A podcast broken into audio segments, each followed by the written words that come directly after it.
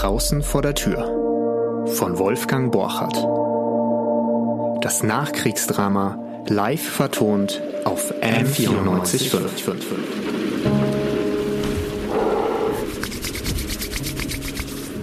Ein Mann kommt nach Deutschland.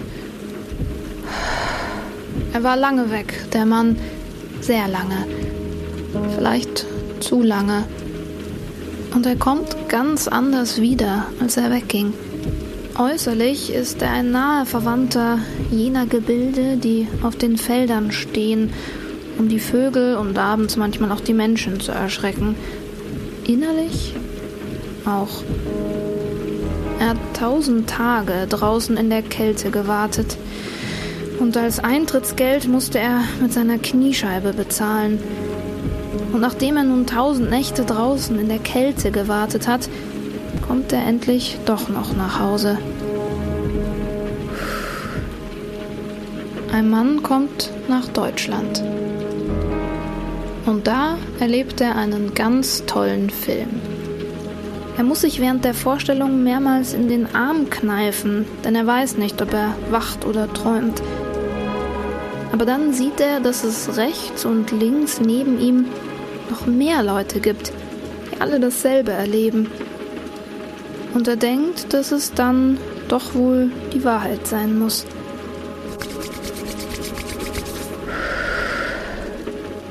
Ja, und äh, als er dann am Schluss mit leerem Magen und kalten Füßen wieder auf der Straße steht, merkt er, dass es eigentlich nur ein ganz alltäglicher Film war.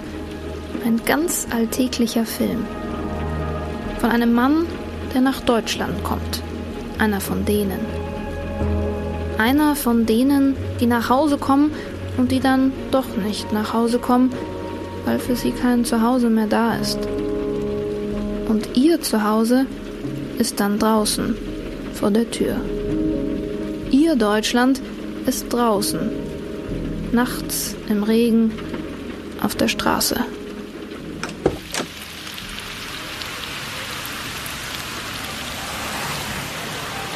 Das ist ihr Deutschland.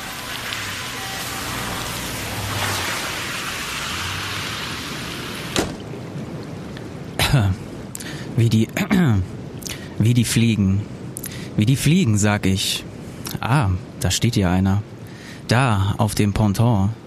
Sieht aus, als ob er Uniform anhat. Ja, einen alten Soldatenmantel hat er an. Mütze hat er nicht auf. Seine Haare sind kurz wie eine Bürste. Er steht ziemlich dicht am Wasser. Beinahe zu dicht am Wasser steht er da. Das ist verdächtig. Die abends im Dunkeln am Wasser stehen, das sind entweder Liebespaare oder Dichter. Oder das ist einer von der großen grauen Zahl, die keine Lust mehr haben. Die den Laden hinwerfen und nicht mehr mitmachen. Scheint auch so einer zu sein von denen, der da auf dem Ponton. Steht gefährlich dicht am Wasser, steht ziemlich allein da. Ein Liebespaar kann es nicht sein. Das sind immer zwei. Ein Dichter ist es auch nicht. Dichter haben längere Haare. Aber dieser hier auf dem Ponton hat eine Bürste auf dem Kopf. Merkwürdiger Fall. Der da auf dem Ponton, ganz merkwürdig. Lums. Da. Weg ist er. Reingesprungen. Stand zu dicht am Wasser. Hat ihn wohl untergekriegt. Und jetzt ist er weg. Ein Mann stirbt und nichts weiter. Der Wind weht weiter. Die Elbe quasselt weiter. Die Straßenbahn klingelt weiter.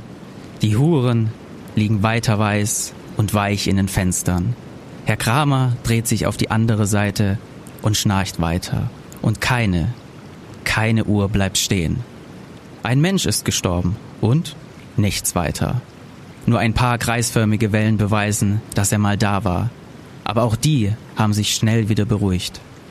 Und wenn die sich verlaufen haben, dann ist auch er vergessen, verlaufen, spurlos, als ob er nie gewesen wäre, weiter nichts. Hallo? Da weint einer. Merkwürdig. Ein alter Mann steht da und weint. Hm. Guten Abend. Kinder, Kinder, meine Kinder. Aber warum weinen Sie denn, Alter? Weil ich es nicht ändern kann. weil ich es nicht ändern kann. Entschuldigung. Das ist allerdings schlecht. Aber deswegen braucht man doch nicht gleich loszulegen wie eine verlassene Braut. Entschuldigung. Oh, meine Kinder. Es sind doch alles meine Kinder. Hm, wer bist du denn? Der Gott, an den keiner mehr glaubt. Und warum weinst du? Entschuldigung. Weil ich es nicht ändern kann. Sie erschießen sich, sie hängen sich auf, sie ersaufen sich, sie ermorden sich. Heute 100, morgen 100.000. Und ich, ich kann es nicht ändern. Finster, sehr finster, Alter. Aber es glaubt eben keiner mehr an dich. Das muss es sein. Sehr finster. Ich bin der Gott, an den keiner mehr glaubt. Sehr finster. Und ich kann es nicht ändern. Oh, meine Kinder, ich kann es nicht ändern. Finster, finster. Entschuldigung. Verflucht. Warum husten Sie denn fortwährend so ekelhaft? Das ist ja entsetzlich. Ja, ihr gräulich, ganz gräulich. Berufskrankheit. Ich bin Beerdigungsunternehmer. Der Tod? Ach, du hast es gut. Du bist der neue Gott. An dich, an dich glauben sie. Dich lieben sie. Dich fürchten sie. Du bist unumstößlich. Dich, dich kann keiner leugnen, keiner lästern. Ja, du hast es gut. Du bist der neue Gott. An dir kommt keiner vorbei. Du bist der neue Gott. Tot. Aber du bist fett geworden. Dich habe ich doch ganz anders in Erinnerung. Viel magerer, dürrer, knochiger. Du bist aber rund und fett und gut gelaunt.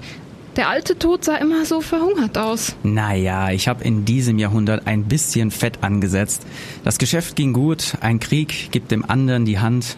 Wie die Fliegen. Wie die Fliegen kleben die Toten an den Wänden dieses Jahrhunderts. Wie die Fliegen liegen sie steif und vertrocknet auf der Fensterbank der Zeit. Ja, aber warum denn dieses Husten, dieses grässliche Husten? Überfressen, glatt überfressen. Das ist alles. Heutzutage kommt man aus dem Husten gar nicht mehr heraus. Entschuldigung. Kinder, Kinder. Und ich kann es nicht ändern. Kinder, meine Kinder. Na dann, gute Nacht, Alter. Geh schlafen. Pass auf, dass du nicht auch noch ins Wasser fällst. Da ist vorhin erst einer reingestiegen. Pass gut auf. Es ist finster, ganz finster. Geh nach Haus, Alter. Du änderst es doch nicht. Weih nicht über den, der hier eben Plumps gemacht hat. Der mit dem Soldatenmantel und der Bürstenfrisur. Du weinst dich zugrunde. Die heute abends am Wasser stehen, das sind nicht mehr Liebespaare und Dichter. Der hier, der war nur einer von denen, die nicht mehr wollen oder nicht mehr mögen. Die einfach nicht mehr können. Die steigen dann abends irgendwo still ins Wasser. Plumps. Vorbei. Lass ihn. Heule nicht, Alter. Du heulst dich zugrunde. Das war nur einer von denen, die nicht mehr können. Einer von der großen grauen Zahl. Einer nur.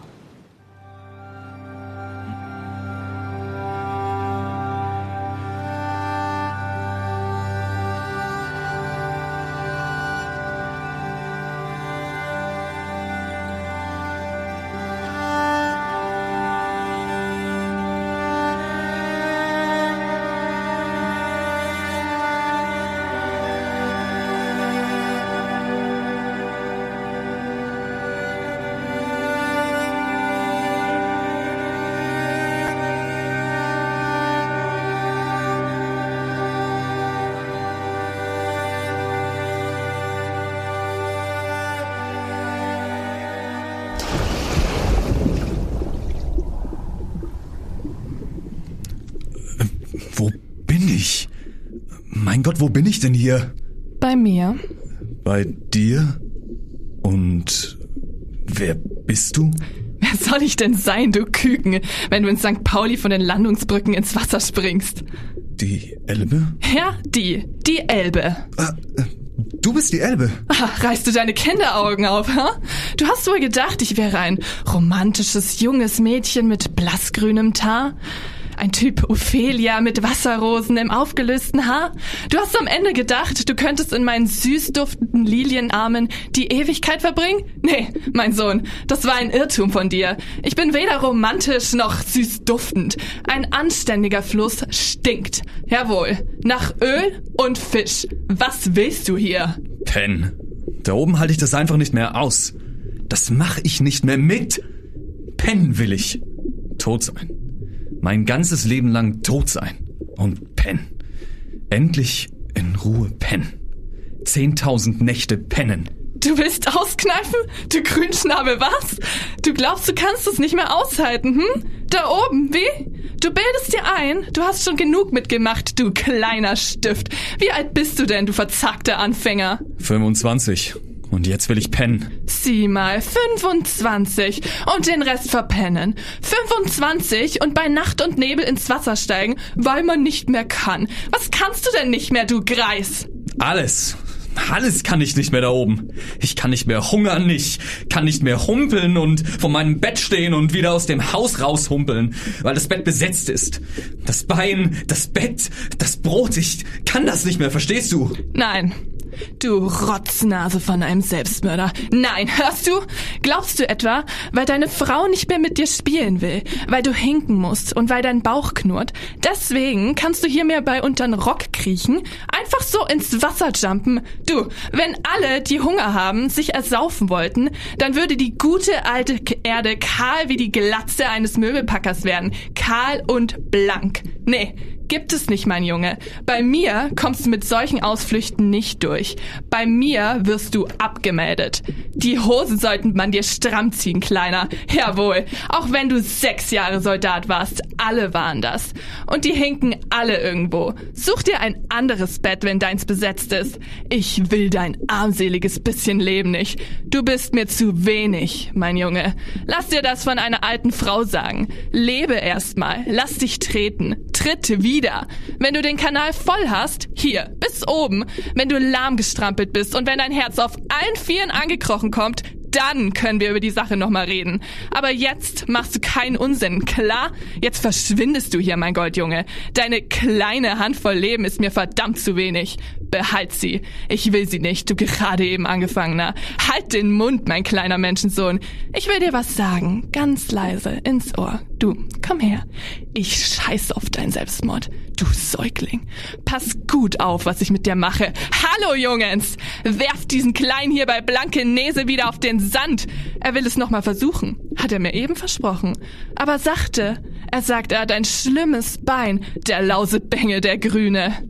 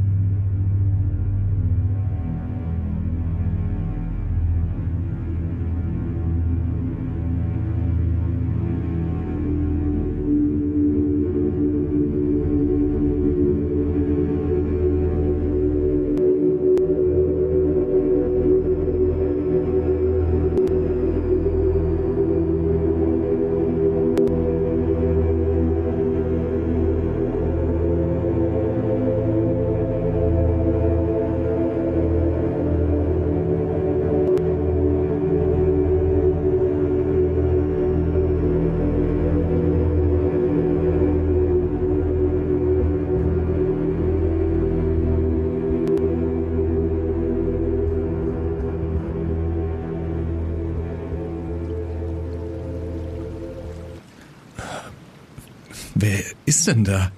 Mitten in der Nacht. Hier am Wasser? Hallo? Wer ist denn da? Ich? Äh, danke. Und wer ist das? Ich? Ich bin der andere. Der andere? Welcher andere? Der von gestern. Der von früher. Der andere von immer. Der Ja-Sager.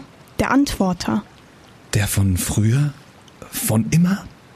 Du bist der andere von der Schulbank? Von der Eisenbahn? Der vom Treppenhaus? Der aus dem Schneesturm bei Smolensk. Und der aus dem Bunker bei Gorodok. Und der. der von Stalingrad? Der andere? Bist du der auch? Der auch. Und auch der von heute Abend. Ich bin auch der andere von morgen. Morgen. Morgen gibt es nicht.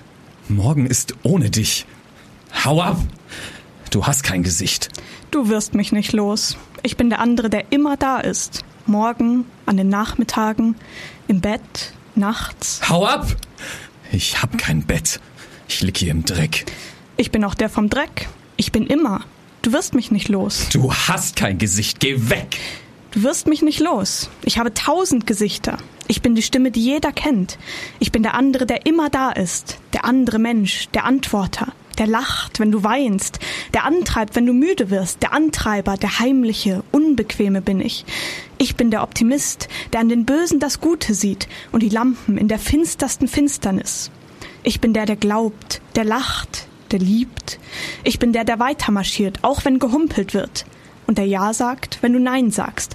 Der Ja-Sager bin ich. Und ich bin der. Sag ja so viel wie du willst. Geh weg, ich will dich nicht. Ich sag nein. Nein, nein. Geh weg. Ich sag nein, hörst du? Ich höre. Deswegen bleibe ich ja hier. Wer bist du denn, du Neinsager? Ich heiße Beckmann. Vornamen hast du wohl nicht, Neinsager. Nein.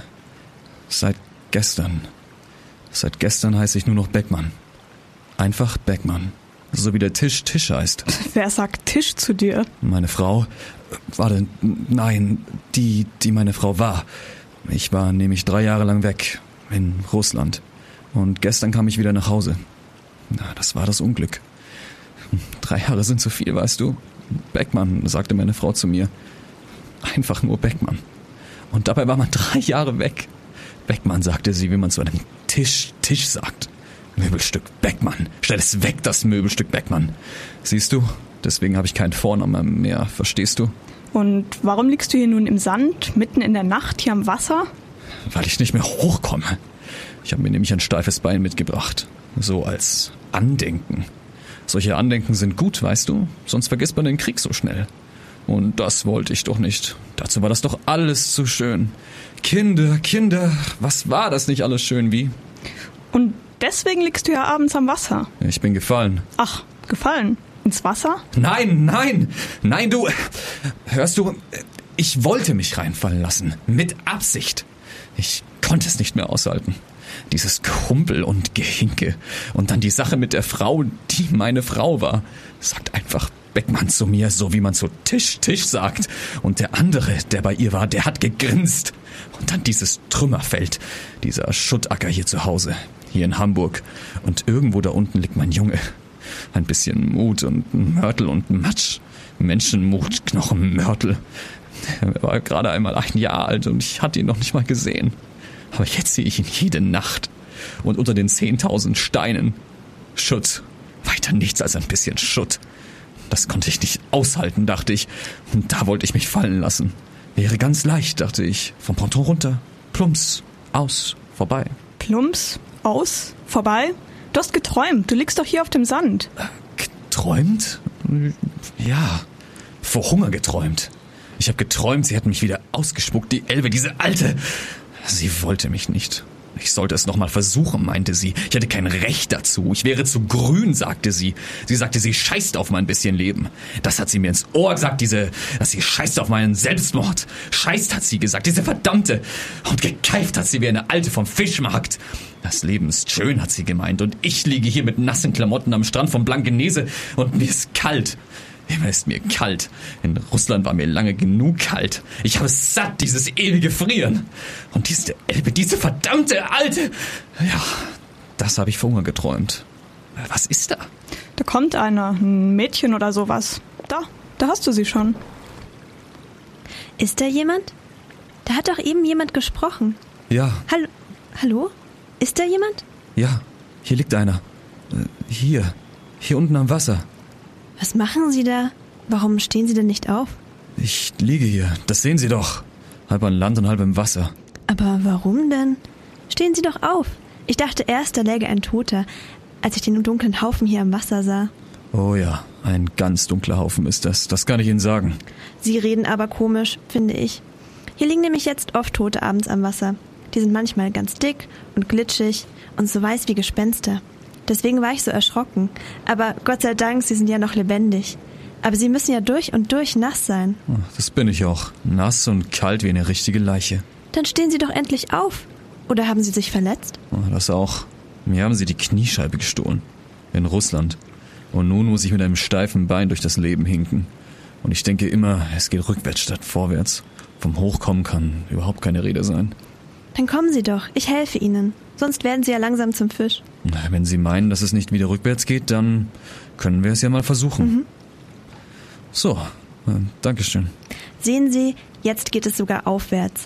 Aber sind Sie ja nass und eiskalt. Wenn ich nicht vorbeigekommen wäre, wären Sie sicher bald ein Fisch geworden. Stumm sind Sie ja auch beinahe. Darf ich Ihnen was sagen? Ich wohne hier gleich. Und ich habe trockenes Zeug im Hause. Kommen Sie mit? Ja? Oder sind Sie zu stolz, um sich von mir trockenlegen zu lassen? Sie halber Fisch. Sie stummer nasser Fisch, Sie. Sie wollen mich mitnehmen? Ja, wenn Sie wollen. Aber nur, weil Sie so nass sind. Hoffentlich sind Sie sehr hässlich und bescheiden, damit ich es nicht bereuen muss, dass ich Sie mitnehme. Ich nehme Sie nur mit, weil Sie so nass und kalt sind, verstanden? Und weil... Weil? Was für ein Weil? Nein, nur weil ich nass und kalt bin. Sonst gibt es kein Weil. Doch, gibt es doch, weil Sie so eine hoffnungslos traurige Stimme haben. So grau und vollkommen trostlos. Ach, Unsinn ist das, wie? Kommen Sie, Sie alter stummer nasser Fisch. Halt! Sie laufen mir weg. Mein Bein kommt nicht mit. Bitte langsam. Ach ja, also dann langsam. Wie zwei uralte, steinalte, nasskalte Fische. Weg sind sie. So sind sie, die Zweibeiner. Ganz sonderbare Leute sind das hier auf der Welt. Erst lassen sie sich ins Wasser fallen und sind ganz wild aufs Sterben versessen, aber dann kommt zufällig so ein anderer Zweibeiner im Dunkeln vorbei, so einer mit Rock, mit einem Busen und langen Locken, und dann ist das Leben plötzlich wieder ganz herrlich und süß. Dann will kein Mensch mehr sterben. Dann wollen sie nie tot sein. Wegen so ein paar Locken, wegen so einer weißen Haut und ein bisschen Frauengeruch. Dann stehen sie wieder vom Sterbebett auf und sind gesund wie 10.000 Hirsche im Februar. Dann werden selbst die halben Wasserleichen noch wieder lebendig, die es eigentlich doch überhaupt nicht mehr aushalten konnten auf dieser verdammten, öden, elenden Erdkugel. Die Wasserleichen werden wieder mobil. Alles wegen so ein paar Augen, wegen so einem bisschen weichen, warmen Mitleid und so kleinen Händen und wegen einem schlanken Hals. Sogar die Wasserleichen, diese zweibeinigen, diese ganz sonderbaren Leute hier auf der Welt.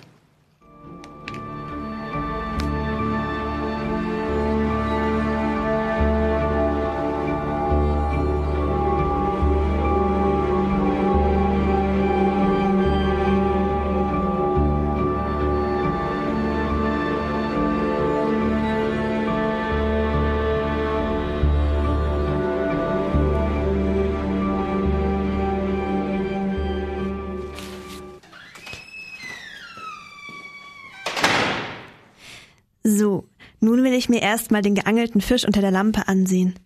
Na nur, aber sagen Sie um Himmels Willen, was soll denn dies hier sein? Das da? Das ist meine Brille. Ja, Sie lachen. Das ist meine Brille. Leider. Das nennen Sie Brille? Ich glaube, Sie sind mit Absicht komisch. Ja, meine Brille. Sie haben recht. Vielleicht sieht sie ein bisschen komisch aus. Mit diesen grauen Blechrändern um das Glas. Und dann diese grauen Bänder, die man um die Ohren machen muss. Und dieses graue Band quer über die Nase. Man kriegt so ein graues Uniformgesicht davon. So ein blechernes Robotergesicht. So ein Gasmaskengesicht. Aber es ist ja auch eine Gasmaskenbrille. Gasmaskenbrille. Gasmaskenbrille. Die gab es für die Soldaten, die eine Brille trugen, damit sie auch unter der Gasmaske was sehen konnten. Aber warum laufen Sie denn jetzt noch damit herum? Haben Sie denn keine richtige? Nein, gehabt ja, aber die ist mir kaputt geschossen. Nein, schön ist sie nicht, aber ich bin froh, dass ich wenigstens diese habe. Ich weiß, sie ist außerordentlich hässlich und das macht mich manchmal auch unsicher, wenn die Leute mich auslachen. Aber letzten Endes ist das ja egal. Ich kann sie nicht entbehren. Ohne Brille bin ich rettungslos verloren. Wirklich vollkommen hilflos. Ja? Ohne sind Sie vollkommen hilflos? Dann geben Sie das abscheuliche Gebilde mal schnell her. Da, was sagen Sie nun? Nein, Sie bekommen sie erst wieder, wenn Sie gehen. Außerdem ist es beruhigender für mich, wenn ich weiß, dass Sie so vollkommen hilflos sind. Viel beruhigender. Ohne Brille sehen Sie auch gleich ganz anders aus.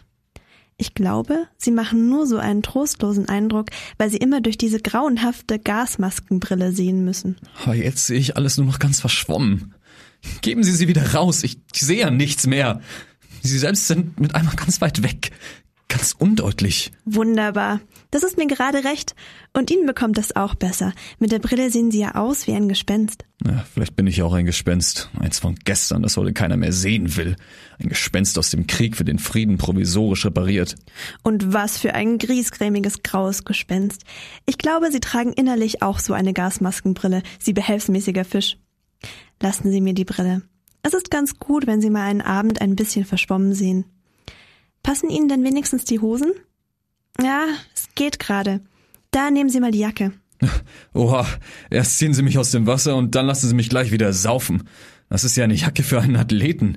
Welchem Riesen haben Sie die denn gestohlen? Der Riese war, ist mein Mann. War mein Mann. Ihr Mann? Ja, dachten Sie, ich handle mit Männerkleidung. Ja, aber wo ist er denn, Ihr Mann? Verhungert, erfroren, liegen geblieben. Was weiß ich. Seit Stalingrad ist er vermisst. Das war vor drei Jahren. In Stalingrad?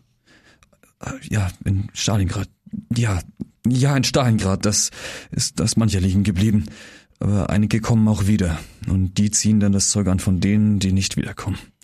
Der Mann, der ihr Mann war, der der Riese war, dem dieses Zeug gehört, der ist liegen geblieben. Und ich komme nun her und ziehe sein Zeug an. Das ist schön, nicht wahr? Ach, ist das nicht schön? Und seine Jacke ist so riesig, dass ich fast darin ersaufe. Ah, Ich, ich muss sie wieder ausziehen. Doch, ich muss wieder mein nasses Zeug anziehen. Ich komme um in dieser Jacke. Sie erwürgt mich, diese Jacke. Ich bin ja ein Witz in dieser Jacke. Ein grauenhafter, gemeiner Witz, den der Krieg gemacht hat. Ich will die Jacke nicht mehr anhaben. Sei still, Fisch. Behalt sie an, bitte. Du gefällst mir so, Fisch. Trotz deiner komischen Frisur. Die hast du wohl auch aus Russland mitgebracht, ja? Mit der Brille und dem Bein noch diesen kurzen kleinen Borsten. Siehst du, das hab ich mir gedacht. Du musst nicht denken, dass ich über dich lache, Fisch. Nein, Fisch, das tue ich nicht. Du siehst so wunderbar traurig aus, du armes graues Gespenst, in der weiten Jacke, mit dem Haar und dem steifen Bein. Lass man, Fisch, lass man. Ich finde das nicht zum Lachen. Nein, Fisch, du siehst wunderbar traurig aus. Ich könnte heulen, wenn ich dich so ansehe mit deinen trostlosen Augen. Du sagst gar nichts. Sag was, Fisch, bitte. Sag irgendwas. Es braucht keinen Sinn zu haben, aber sag was. Sag was, Fisch. Es ist doch so entsetzlich still in dieser Welt. Sag was, dann ist man nicht so allein. Bitte mach deinen Mund auf, Fischmensch. Bleib doch da nicht den ganzen Abend stehen. Komm, setz dich. Hier, neben mich. Nicht so weit ab, Fisch. Du kannst ruhig näher kommen. Du siehst mich ja doch nur verschwommen. Komm doch. Mach meinetwegen die Augen zu. Komm und sag was, damit etwas da ist. Fühlst du nicht, wie grauenhaft still es ist? Ich sehe dich gerne an. Dich ja. Aber ich hab bei jedem Schritt Angst, dass es rückwärts geht. Du, das hab ich. Ach du. Vorwärts, rückwärts, oben, unten. Morgen liegen wir vielleicht schon weiß und dick im Wasser. Mausestill und kalt. Aber heute sind wir doch noch warm. Heute Abend nochmal, du. Fisch, sag was, Fisch. Heute Abend schwimmst du nicht mehr weg. Sei still. Ich glaube dir kein Wort. Aber die Tür, die Tür will ich doch lieber abschließen. Ah, lass das sein. Ich bin kein Fisch und du brauchst die Tür auch nicht abzuschließen. Nein, du, ich bin weiß Gott kein Fisch. Fisch, Fisch, du, du graues, repariertes, nasses Gespenst. Mich bedrückt das. Ich ersaufe. Mich erwürgt das. Das kommt, weil ich so schlecht sehe. Das ist ganz und gar neblig. Aber es erwürgt mich. Was hast du? Du, was hast du denn, du? Ich werde jetzt ganz sachte, sachte verrückt. Gib mir meine Brille. Schnell. Das kommt alles nur, weil es so neblig vor meinen Augen ist. Da! Ich habe das Gefühl, dass hinter deinem Rücken ein Mann steht. Die ganze Zeit schon. Ein großer Mann. So eine Art Athlet. Ein Riese, weißt du? Aber das kommt nur, weil ich meine Brille nicht hab, denn der Riese hat nur ein Bein. Er kommt immer näher, der Riese. Mit einem Bein und zwei Krücken. Hörst du? TikTok. TikTok. So machen die Krücken. Jetzt steht er hinter dir. Fühlst du seinen Lufthohn im Nacken? Gib mir die Brille, ich will ihn nicht mehr sehen. Da, jetzt steht er ganz dicht hinter dir.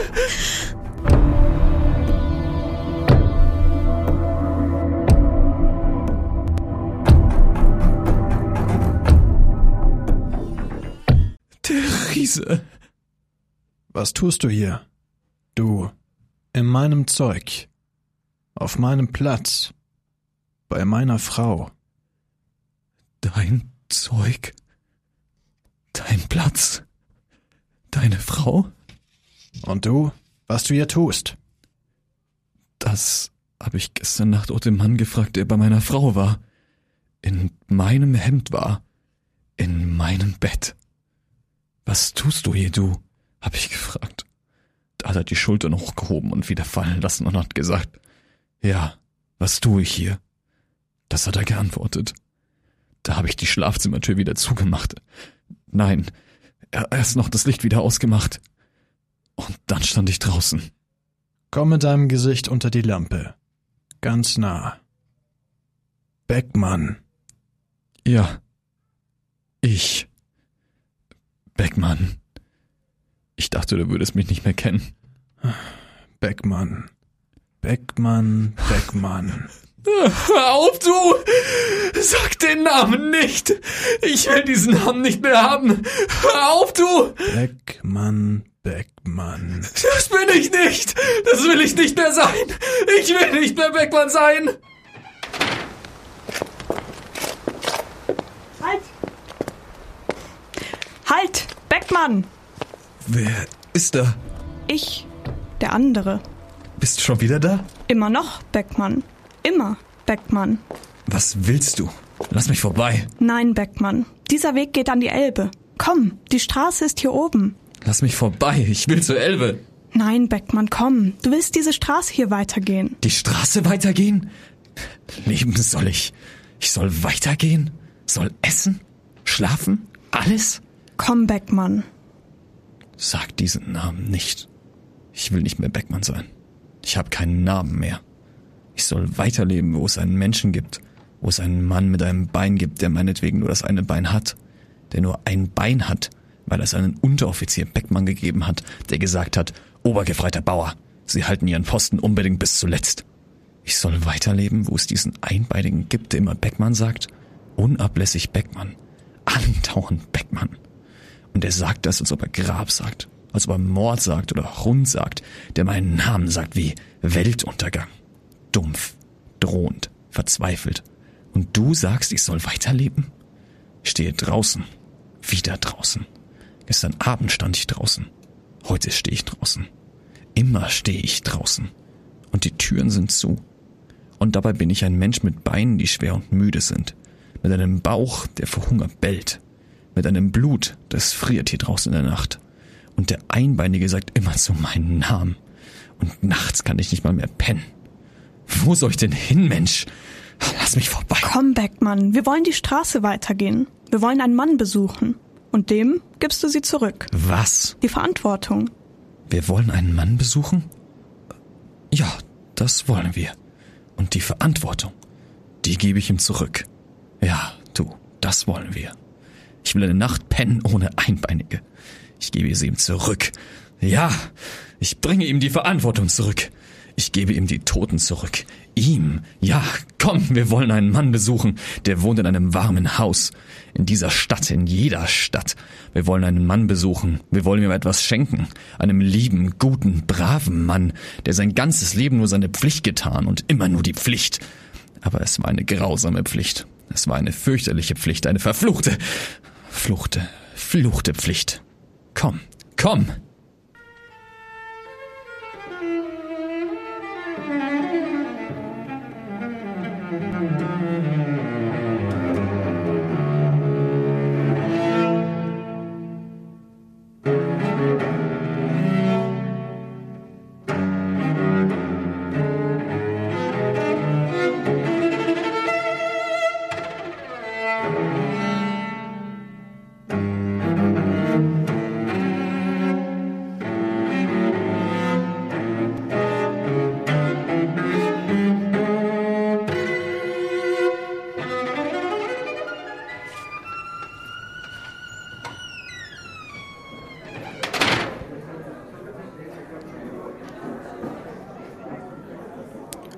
Guten Appetit, Herr Oberst. Wie bitte? Guten Appetit, Herr Oberst. Sie stören beim Abendessen. Ist Ihre Angelegenheit so wichtig? Nein. Ich wollte nur feststellen, ob ich mich heute Abend saufe oder am Leben bleibe. Und wenn ich am Leben bleibe, dann weiß ich noch nicht wie. Und dann möchte ich am Tage manchmal vielleicht etwas essen. Und nachts, nachts möchte ich schlafen. Weiter nichts. Na, na, na, jetzt reden Sie mal nicht so unmännliches Zeug. Waren doch Soldat, wie? Nein, Herr Oberst. Wieso nein? Sie haben doch Uniform an. Ja, sechs Jahre lang. Aber ich dachte immer, wenn ich zehn Jahre lang die Uniform eines Briefträgers anhabe, dann bin ich noch lange kein Briefträger. Papi, frag ihn doch mal, was er eigentlich will. Guckt fortwährend auf meinen Teller. Ihre Fenster sehen von draußen so warm aus. Ich wollte mal wieder merken, wie das ist, durch solche Fenster zu sehen. Von innen, aber von innen. Wissen Sie, wie das ist, wenn nachts so helle, warme Fenster da sind und man steht draußen? Vater, sag ihm doch, er soll die Brille abnehmen. Mich friert, wenn ich das sehe. Ach, das ist eine sogenannte Gasmaskenbrille, meine Liebe. Wurde bei der Wehrmacht 1934 als Brille unter der Gasmaske für augenbehinderte Soldaten eingeführt. Warum werfen Sie den Zimt nicht weg? Der Krieg ist aus. Ja, ja, der ist aus. Das sagen Sie alle. Aber die Brille brauche ich noch. Ich bin kurzsichtig. Ich sehe ohne Brille alles verschwommen. Aber so, so kann ich alles erkennen. Ich sehe ganz genau von hier, was Sie auf dem Tisch haben. Sagen Sie mal, was haben Sie für eine merkwürdige Frisur? Haben Sie gesessen? Was ausgefressen, wie? Na, raus mit der Sprache. Sind irgendwo eingestiegen, was? Und geschnappt, was? Jawohl, Herr Oberst. Bin irgendwo mit eingestiegen. In Stalingrad, Herr Oberst. Aber die Tour ging schief und sie haben uns gegriffen. Drei Jahre haben wir gekriegt, alle hunderttausend Mann. Und unser Häuptling zog sich zivil an und aß Kaviar. Drei Jahre Kaviar. Und die anderen lagen unterm Schnee und hatten Steppensand im Mund. Und wir löffelten heißes Wasser. Aber der Chef musste Kaviar essen. Drei Jahre lang. Und uns haben sie die Köpfe abrasiert.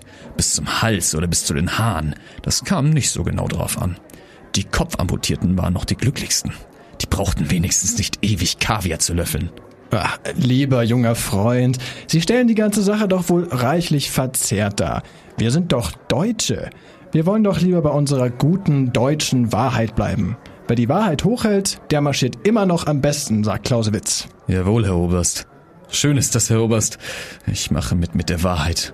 Wir essen uns schön satt, Herr Oberst. Richtig satt, Herr Oberst. Wir ziehen uns ein neues Hemd an und einen Anzug mit Knöpfen und ohne Löcher. Und dann machen wir den Ofen an, Herr Oberst. Denn wir haben ja einen Ofen, Herr Oberst, und setzen den Teekessel auf für einen kleinen Grog. Und dann ziehen wir die Jalousien runter und lassen uns in einen Sessel fallen, denn einen Sessel haben wir ja.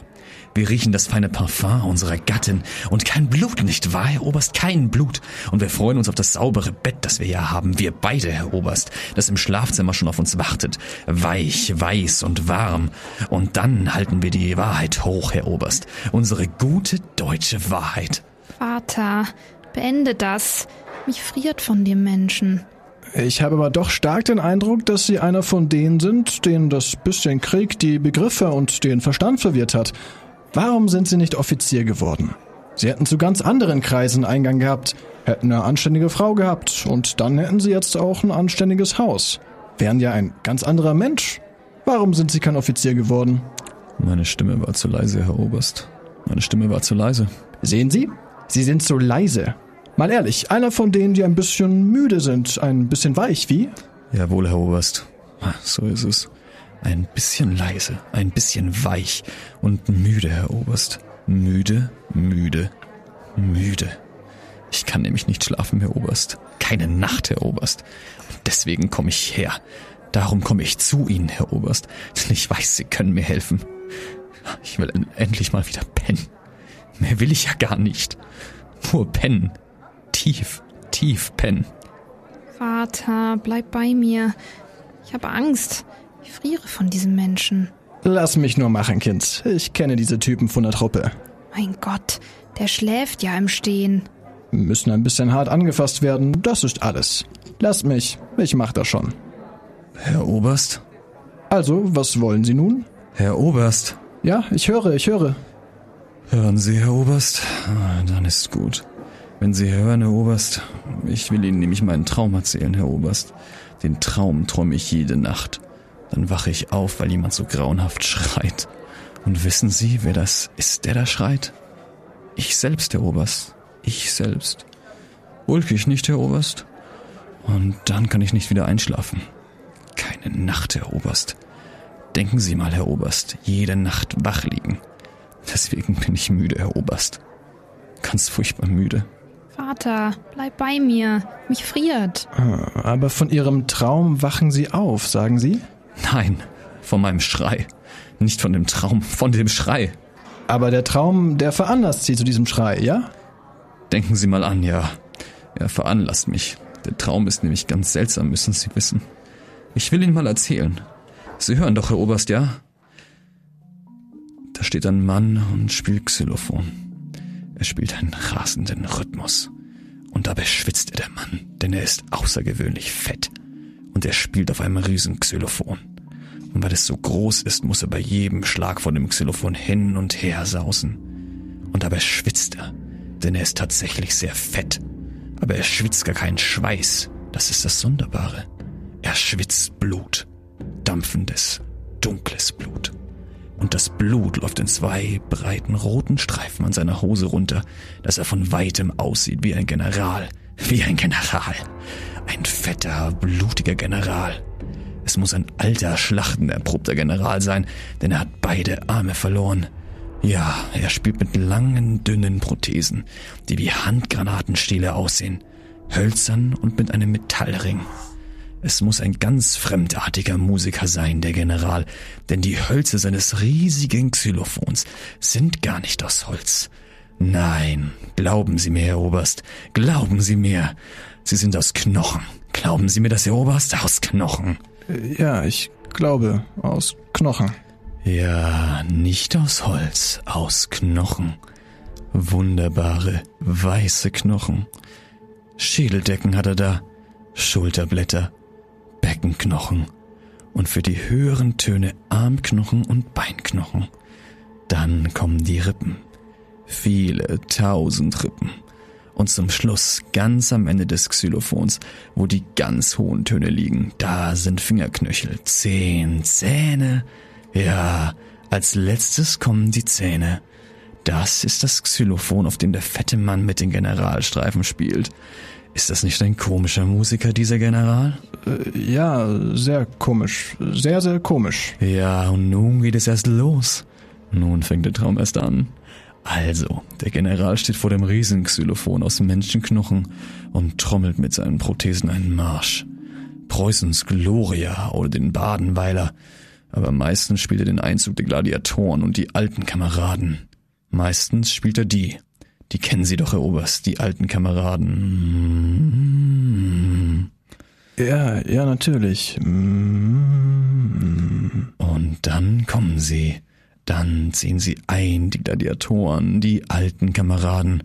Dann stehen sie auf aus den Massengräbern und ihr blutiges Gestöhn stinkt bis an den weißen Mond. Und davon sind die Nächte so. So bitter wie Katzengescheiß. So rot, so rot wie Himbeerlimonade auf einem weißen Hemd. Dann sind die Nächte so, dass wir nicht atmen können, dass wir ersticken, wenn wir keinen Mund zum Küssen und keinen Schnaps zu trinken haben. Bis an den Mond, den weißen Mond stinkt an das blutige Gestöhn, Herr Oberst, wenn die Toten kommen, die limonadenfleckigen Toten.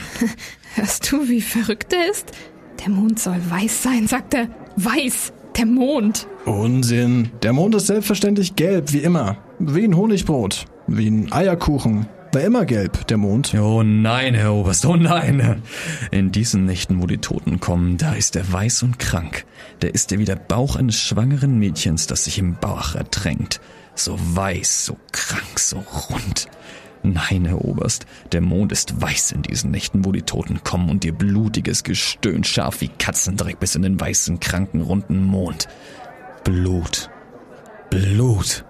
Dann stehen sie auf aus den Massengräbern mit verrotteten Verbänden und blutigen Uniformen. Dann tauchen sie auf aus den Ozeanen, aus den Steppen und Straßen. Aus den Wäldern kommen sie, aus Ruinen und Mooren, schwarz gefroren, grün verwichst. Aus der Steppe stehen sie auf, einäugig, zahnlos, einarbig, beinlos, mit zerfetzten Gedärmen, ohne Schädeldecken, ohne Hände, durchlöchernd, stinkend, blind.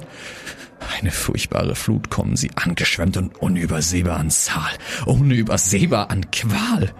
Das furchtbare, unübersehbare Meer der Toten tritt über die Ufer seiner Gräber und wälzt sich breit, breich, bresthaft und blutig über die Welt. Und dann sagt der General mit den Blutstreifen zu mir, Unteroffizier Beckmann, Sie übernehmen die Verantwortung. Lassen Sie abzählen. Und dann stehe ich da vor den Millionen hohlgrinsender Skelette, vor den Fragmenten, den Knochentrümmern mit meiner Verantwortung und lasse abzählen. Aber die Brüder zählen nicht. Sie schlenkern furchtbar mit den Kiefern, aber sie zählen nicht. Der General befiehlt 50 Kniebeugen. Die mürben Knochen knistern, die Lungen piepen, aber sie zählen nicht.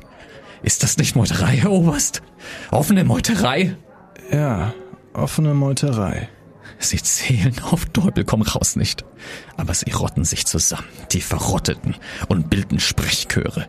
Donnernde, drohende, dumpfe Sprechchöre. Und wissen Sie, was Sie brüllen, Herr Oberst? Nein. Beckmann brüllen Sie. Unteroffizier Beckmann. Immer Unteroffizier Beckmann. Und das Brüllen wächst. Und das Brüllen rollt heran, tierisch wie ein Gott schreit, fremd, kalt, riesig. Und das Brüllen wächst und rollt und wächst und rollt. Und das Brüllen wird dann so groß, so erwürgend groß, dass ich keine Luft mehr kriege. Und dann schrei ich. Dann schrei ich los in der Nacht. Dann muss ich schreien. So furchtbar, furchtbar schreien. Und davon werde ich dann immer wieder wach. Jede Nacht.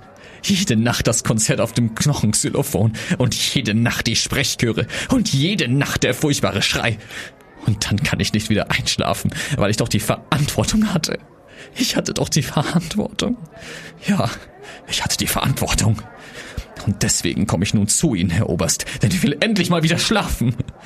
Ich will einmal wieder schlafen. Deswegen komme ich zu Ihnen, weil ich schlafen will. Endlich mal wieder schlafen. Was wollen Sie denn von mir? Ich bringe Sie Ihnen zurück. Wen? Oh, die Verantwortung. Ich bringe Ihnen die Verantwortung zurück. Haben Sie das ganz vergessen, Herr Oberst? Den 14. Februar. Bei Gorodok. Es waren 42 Grad Kälte. Da kamen Sie doch in unsere Stellung, Herr Oberst, und sagten, Unteroffizier Beckmann. Hier, habe ich geschrien. Dann sagten Sie, und Ihr Atem blieb an Ihrem Pelzkragen als Reif hängen. Das weiß ich noch ganz genau, denn Sie hatten einen sehr schönen Pelzkragen. Dann sagten Sie, Unteroffizier Beckmann, ich übergebe Ihnen die Verantwortung für die 20 Mann. Sie erkunden den Wald östlich Gorodok und machen nach Möglichkeit ein paar Gefangene, klar? Jawohl, Herr Oberst, habe ich da gesagt. Und dann sind wir losgezogen und haben erkundet. Und ich, ich hatte die Verantwortung. Dann haben wir die ganze Nacht erkundet und dann wurden geschossen und als wir wieder in der Stellung waren, da fehlten elf Mann. Und ich hatte die Verantwortung. Ja, das ist alles, Herr Oberst. Aber nun ist der Krieg aus. Nun will ich pennen. Nun gebe ich Ihnen die Verantwortung zurück, Herr Oberst. Ich will sie nicht mehr. Ich gebe sie Ihnen zurück, Herr Oberst. Aber mein lieber Beckmann, Sie erregen sich unnötig. So war es doch nicht gemeint. Doch. Doch, Herr Oberst. So muss das gemeint sein. Verantwortung ist doch nicht nur ein Wort, eine chemische Formel, nach der helles Menschenfleisch in dunkle Erde verwandelt wird. Man kann doch Menschen nicht für ein leeres Wort sterben lassen. Irgendwo müssen wir doch hin mit unserer Verantwortung. Die Toten antworten nicht. Und Gott, antwortet nicht. Aber die Lebenden, die fragen. Die fragen jede Nacht, Herr Oberst. Wenn ich dann wach liege, dann kommen sie und fragen. Frauen, Herr Oberst, traurige, trauernde Frauen. Alte Frauen mit grauem Haar und harten, rissigen Händen. Junge Frauen mit einsamen, sehnsüchtigen Augen. Kinder, Herr Oberst, Kinder. Ach, so verdammt viele kleine Kinder. Und die flüstern dann aus der Dunkelheit. Unteroffizier Beckmann, wo ist mein Vater? Unteroffizier Beckmann. Unteroffizier Beckmann, wo ist mein Sohn? Wo ist mein Bruder? Unteroffizier Beckmann, wo ist mein Verlobter? Unteroffizier Beckmann, Unteroffizier Beckmann, wo? Wo, wo? So flüstern sie, bis es hell wird. Es sind nur elf Frauen, Herr Oberst. Bei mir sind es nur elf. Wie viel sind es bei Ihnen, Herr Oberst? Tausend? Zweitausend? Schlafen Sie gut, Herr Oberst? Dann macht es Ihnen wohl nichts aus, wenn ich Ihnen zu den 2000 noch die Verantwortung für meine Elf dazugebe. Können Sie schlafen, Herr Oberst? Mit 2000 nächtlichen Gespenstern? Können Sie überhaupt leben, Herr Oberst? Können Sie eine Minute leben, ohne zu schreien? Herr Oberst! Herr Oberst, schlafen Sie nachts gut? Ja? Dann macht es Ihnen ja nichts aus. Dann kann ich wohl nun endlich pennen. Wenn Sie so nett sind und Sie wieder zurücknehmen, die Verantwortung, dann kann ich wohl nun endlich in aller Seelenruhe pennen. Seelenruhe. Das war es, ja. Seelenruhe, Herr Oberst. Und dann schlafen. Mein Gott.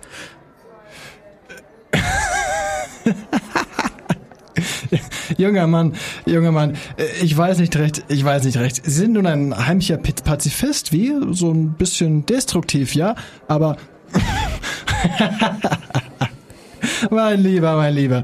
Äh, Ich glaube beinahe, Sie sind ein kleiner Schelm, was? Habe ich recht? Na, sehen Sie, Sie sind doch ein Schelm, was? köstlich. Ach, Mann, ganz köstlich. Sie haben wirklich den Bogen raus. Nein, dieser abgründige Humor. Wissen Sie, wissen Sie, mit dem Zeug, mit der Nummer können Sie so auf die Bühne, so auf die Bühne. diese, diese blödsinnige Brille, diese ulkige, versaute Frisur. Sie müssten das Ganze mit Musik bringen. mein Gott, dieser köstliche Traum. Die Kniebeugen, die Knie, Kniebeugen mit Xylophonmusik. Nein, mein Lieber, Sie müssen so auf die Bühne. Die Menschheit lacht sich, die lacht sich ja kaputt. Oh mein Gott. Ja, ich hatte ja im ersten Moment gar nicht begriffen, dass Sie so eine komische Nummer bringen wollten. Ich dachte wahrhaftig, Sie hatten so eine ja, leichte Verwirrung im Kopf. Hab doch nicht geahnt, was Sie für ein Komiker sind. Nein, also, mein Lieber, Sie haben uns wirklich so einen reizenden Abend bereitet. Das ist eine Gegenleistung wert. Wissen Sie was? Gehen Sie runter zu meinem Chauffeur. Nehmen Sie sich warm Wasser. Waschen Sie sich, nehmen Sie sich den Bart ab. Machen Sie sich menschlich. Und dann lassen Sie sich vom Chauffeur einen von meinen alten Anzügen geben. Ja, das ist mein Ernst. Schmeißen Sie Ihre zerrissenen Klamotten weg, ziehen Sie sich einen alten Anzug von mir an. Doch, doch, das dürfen Sie ruhig annehmen. Und dann werden Sie erstmal wieder ein Mensch, mein lieber Junge. Werden Sie erstmal wieder ein Mensch. Ein Mensch? Werden? Ich soll erst mal wieder ein Mensch werden? Ich soll ein Mensch werden? Ja, was seid ihr denn? Menschen? Menschen wie was? Ja, seid ihr Menschen, ja? Nein, er bringt uns um. Nein. Äh, halt die Lampe fest. Hilfe, das Licht ist aus. Er hat die Lampe umgestoßen. Mach doch mal Licht. Beruhig dich. Da, da ist es doch schon. Oh, Gott sei Dank, dass wieder Licht ist.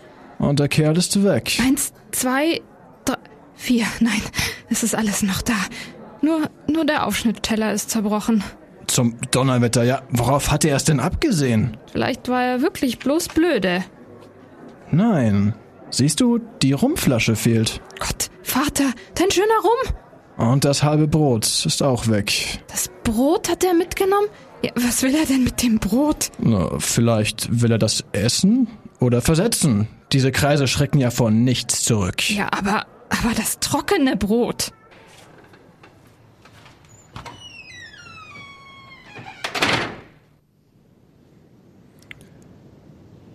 Die Leute haben recht. Prost. Hm, Der wärmt. Nein, die Leute haben recht. Prost. Sollen wir uns hinstellen und um die Toten trauern, wo uns selbst dicht auf den Hacken sitzt? Prost. Die Leute haben recht. Die Toten wachsen uns über den Kopf. Gestern 10 Millionen. Heute sind es schon 30. Morgen kommt einer und sprengt einen ganzen Erdteil in die Luft. Nächste Woche erfindet einer den Mord aller in sieben Sekunden mit 10 Gramm Gift. Sollen wir trauern? Prost. Ich habe das dunkle Gefühl, dass wir uns bei Zeiten nach einem anderen Planeten umsehen müssen. Prost. Äh, Die Leute haben recht. Ja, Ich hab's so.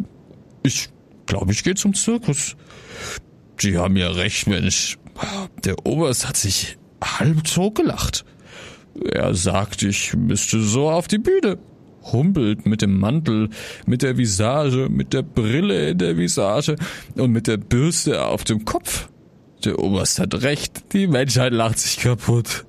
Prost, es lebe der Oberst. Der hat mir das Leben gerettet. Oh, Weile, Oberst. Prost, es lebe das Blut. Es lebe das Gelächter über die Toten. Ich gehe zum Zirkus. Die Leute lachen sich kaputt, wenn es recht grausig hergeht mit Blut und vielen Toten. Komm, glucker noch mal aus der Buddel. Prost! Der Schnaps hat mir das Leben gerettet, mein Verstand ist ersoffen. Prost! Wer Schnaps hat oder ein Bett oder ein Mädchen, der träume seinen letzten Traum. Morgen kann es schon zu spät sein. Der baut sich aus seinem Traum eine Arche Noah und segelt saufend und singend über das Entsetzliche rüber in die ewige Finsternis. Die anderen ersaufen mit Angst und Verzweiflung. Wer Schnaps hat, ist gerettet. Prost! Es lebe der blutige Oberst! Es lebe die Verantwortung! Heil! Ich gehe zum Zirkus! Es lebe der Zirkus! Der ganz große Zirkus!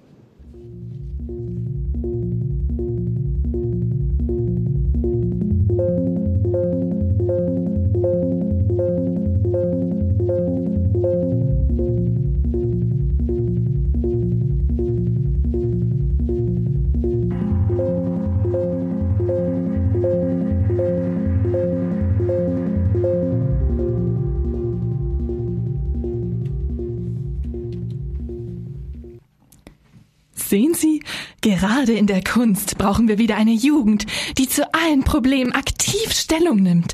Eine mutige, nüchterne, Sicher, ja, ganz nüchtern. revolutionäre Jugend. Wir brauchen einen Geist wie Schiller, der mit 20 seine Räuber machte. Wir brauchen einen Grabbe, einen Heinrich Heine. So einen genialen, angreifenden Geist haben wir nötig. Eine unromantische, wirklichkeitsnahe und handfeste Jugend, die den dunklen Seiten des Lebens gefasst ins Auge sieht. Unsentimental, objektiv, überlegen. Junge Menschen brauchen wir. Eine Generation, die die Welt sieht und liebt, wie sie ist. Die die Wahrheit hochhält, Pläne hat, Ideen hat. Das brauchen keine tiefgründigen Weisheiten zu sein. Um Gottes Willen nichts Vollendetes, Reifes und Abgeklärtes. Das soll ein Schrei sein. Ein Aufschrei ihrer Herzen. Frage, Hoffnung, Hunger. Hunger, ja, den haben wir. Aber jung muss diese Jugend sein, leidenschaftlich und mutig, gerade in der Kunst. Sehen Sie mich an. Ich stand schon als 17-Jähriger auf den Brettern des Kabaretts und habe den Spießer die Zähne gezeigt und ihm die Zigarre verdorben.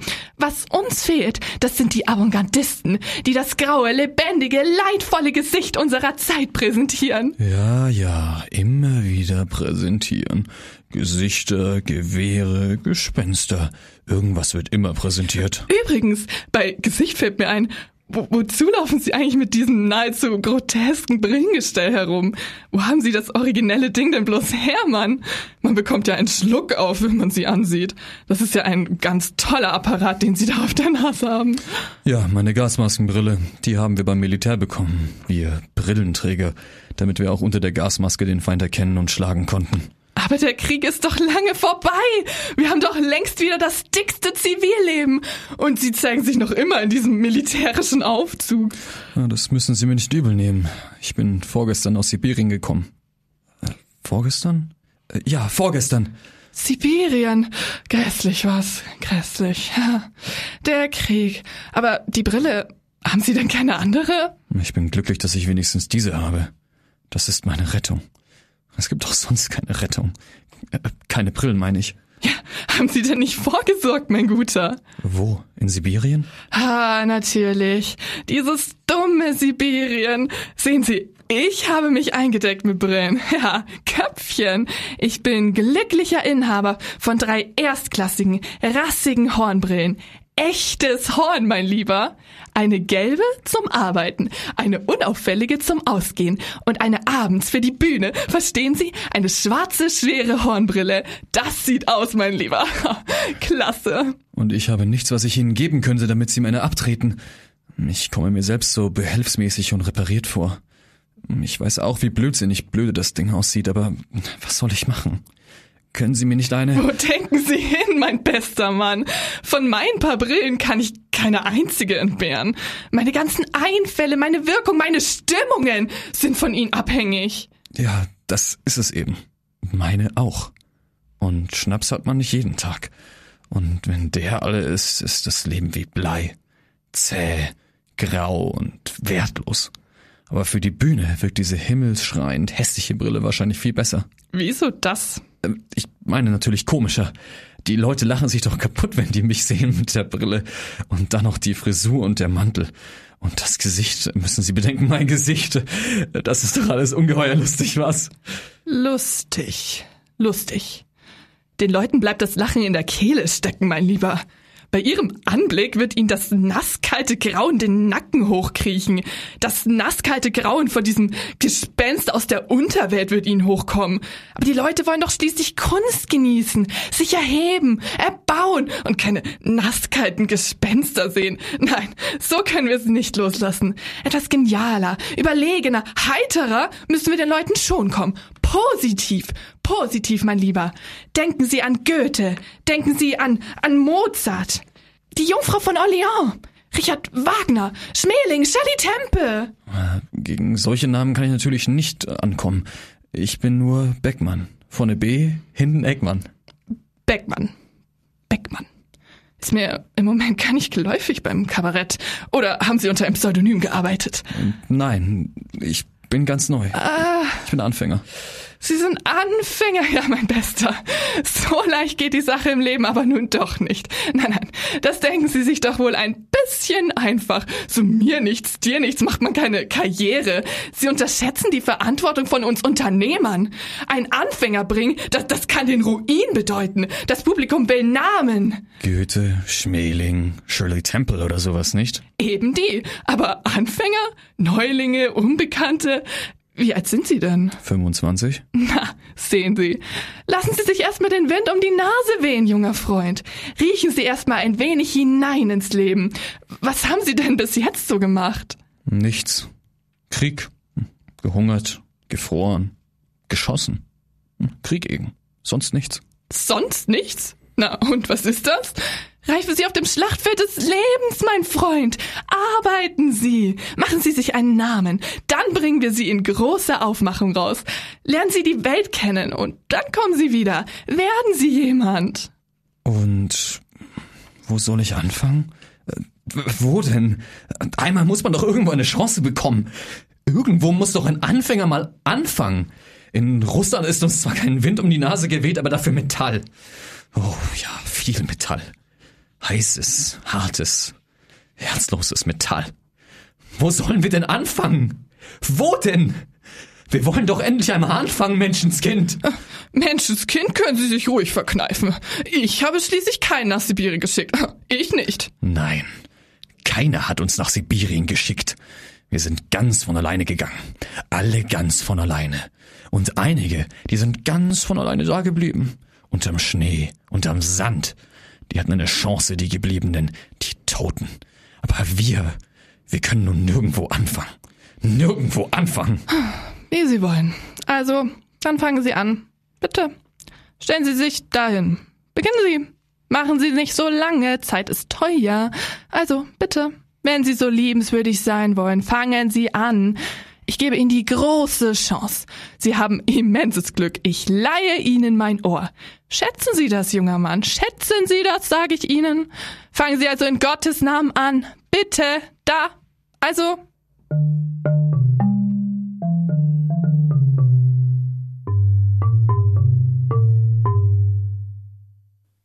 tapfere kleine Soldatenfrau.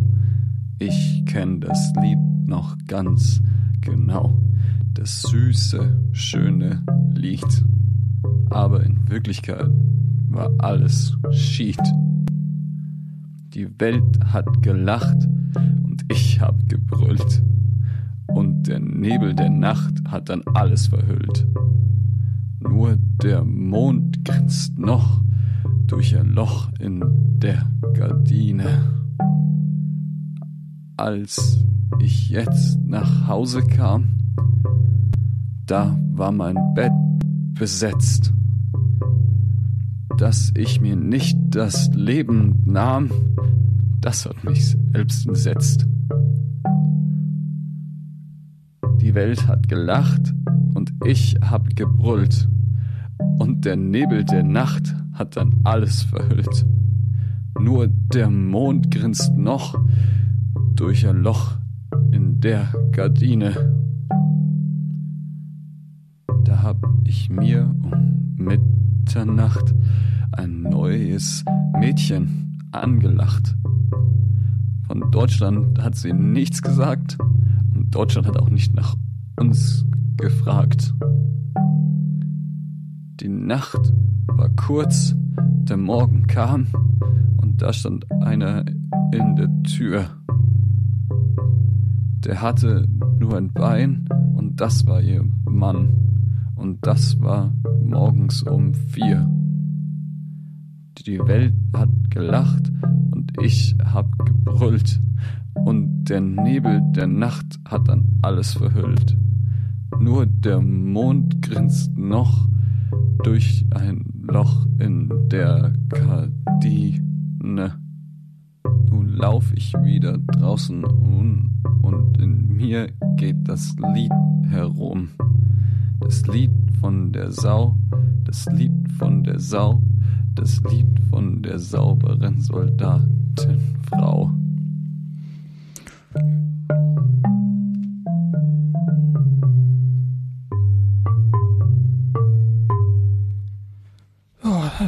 So übel nicht, nein. Wirklich nicht so übel. G ganz brav schon. Für einen Anfänger sehr brav. Aber das Ganze hat natürlich noch zu wenig Esprit, mein lieber junger Mann. D das schillert nicht genug. Der gewisse Glanz fehlt. Das ist natürlich noch keine Dichtung. Es fehlt noch das Timbre und die diskrete, pikante Erotik, die gerade das Thema Ehebruch verlangt. Das Publikum will geketzelt werden und, und nicht gekniffen. Sonst ist es aber sehr brav für ihre Jugend. Die Ethik und die tiefere Weisheit, die fehlt noch. Aber, aber wie gesagt, für einen Anfänger doch nicht zu übel. Es ist noch zu sehr Plakat zu deutlich. Zu deutlich? Zu laut. Zu, zu direkt, verstehen Sie? Ihnen fehlt bei Ihrer Jugend natürlich noch die, die heitere Heiter. Gelassenheit, die Überlegenheit. Denken Sie an unseren Altmeister Goethe. Goethe zog mit seinem Herzog ins Feld und schrieb am Lagerfeuer eine Operette. Operette. Das ist Genie. Das ist der große Abstand. Ja, das muss man wohl zugeben. Das ist ein großer Abstand. Lieber Freund, warten wir noch ein paar Jährchen. Warten? Ich hab doch Hunger. Ich muss doch arbeiten. Ja, aber Kunst muss reifen.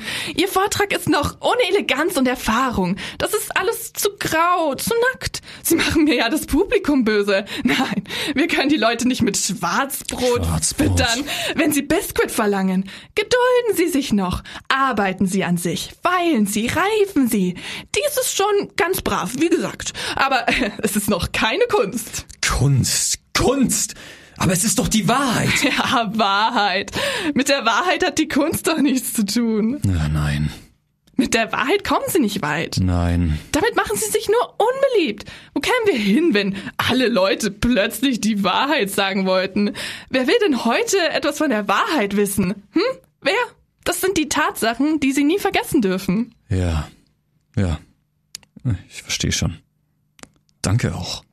Langsam verstehe ich schon. Das sind die Tatsachen, die man nie vergessen darf. Die man nie vergessen darf. Mit der Wahrheit kommt man nicht weit. Mit der Wahrheit macht man sich nur unbeliebt. Wer will denn heute etwas von der Wahrheit wissen? Ja, langsam verstehe ich schon. Das sind so die Tatsachen. Aber junger Mann, warum denn gleich so empfindlich?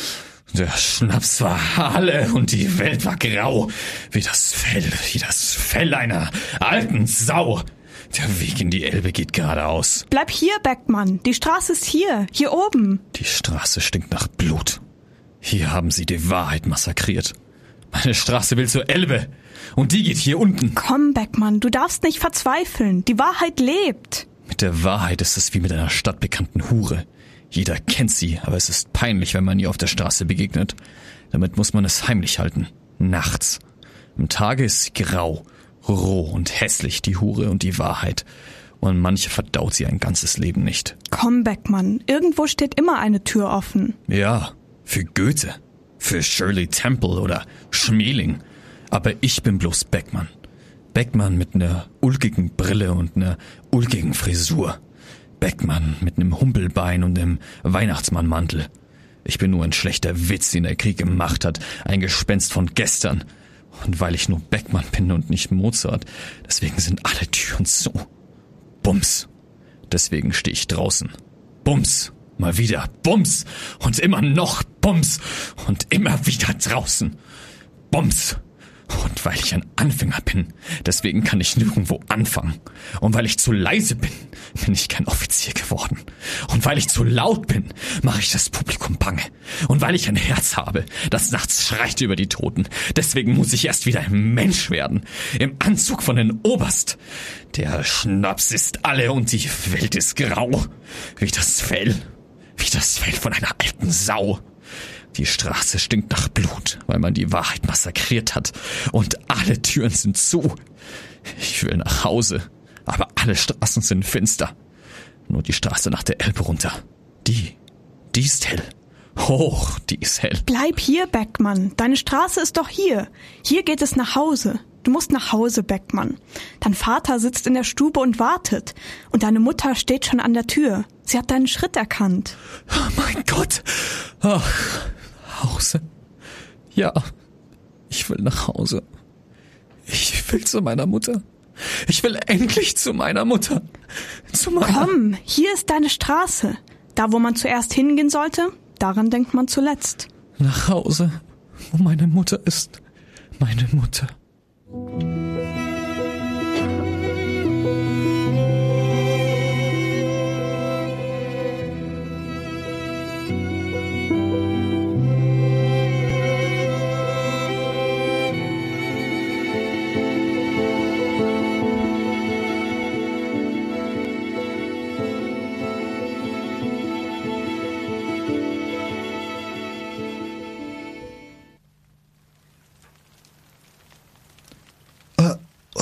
Unser Haus steht ja noch. Und es hat eine Tür. Und die Tür ist für mich da.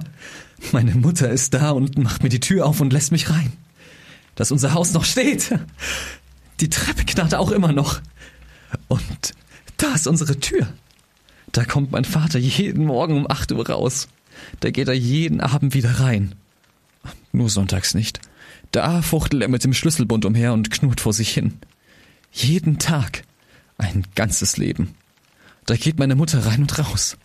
Dreimal, siebenmal, zehnmal am Tag. Jeden Tag. Ein Leben lang. Ein langes Leben lang. Das ist unsere Tür. Dahinter miaut die Küchentür. Dahinter kratzt die Uhr mit ihrer heiseren Stimme die unwiederbringlichen Stunden.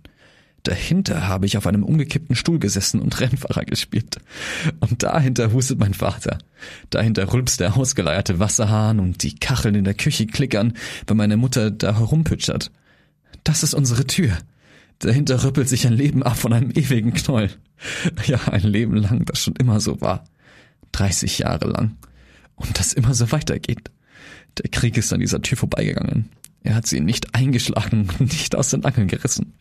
Unsere Tür hat er stehen lassen. Zufällig. Aus Versehen. Und nun ist diese Tür für mich da.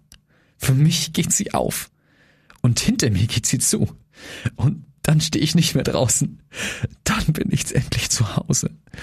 Das ist unsere alte Tür mit ihrer abgeblätterten Farbe und dem verbeulten Briefkasten mit dem wackeligen weißen Klingelknopf und dem blanken Messingschild, das meine Mutter jeden Morgen putzt und auf dem unser Name steht. Beckmann. Moment. Nein, das Messingschild ist ja gar nicht mehr da. Warum ist denn das Messingschild nicht mehr da? Wer hat denn unseren Namen weggenommen? Was soll denn dieser schmutzige Pappkarte an unserer Tür? Mit diesem fremden Namen? Hier wohnt doch gar kein Kramer. Warum steht denn unser Name nicht mehr an der Tür? Der steht doch schon 30 Jahre da. Der kann doch nicht einfach abgemacht und durch einen anderen ersetzt werden. Wo ist denn unser Messingschild? Die anderen Namen im Haus sind doch auch noch alle an ihren Türen. Wie immer. Warum steht denn hier nicht mehr Beckmann?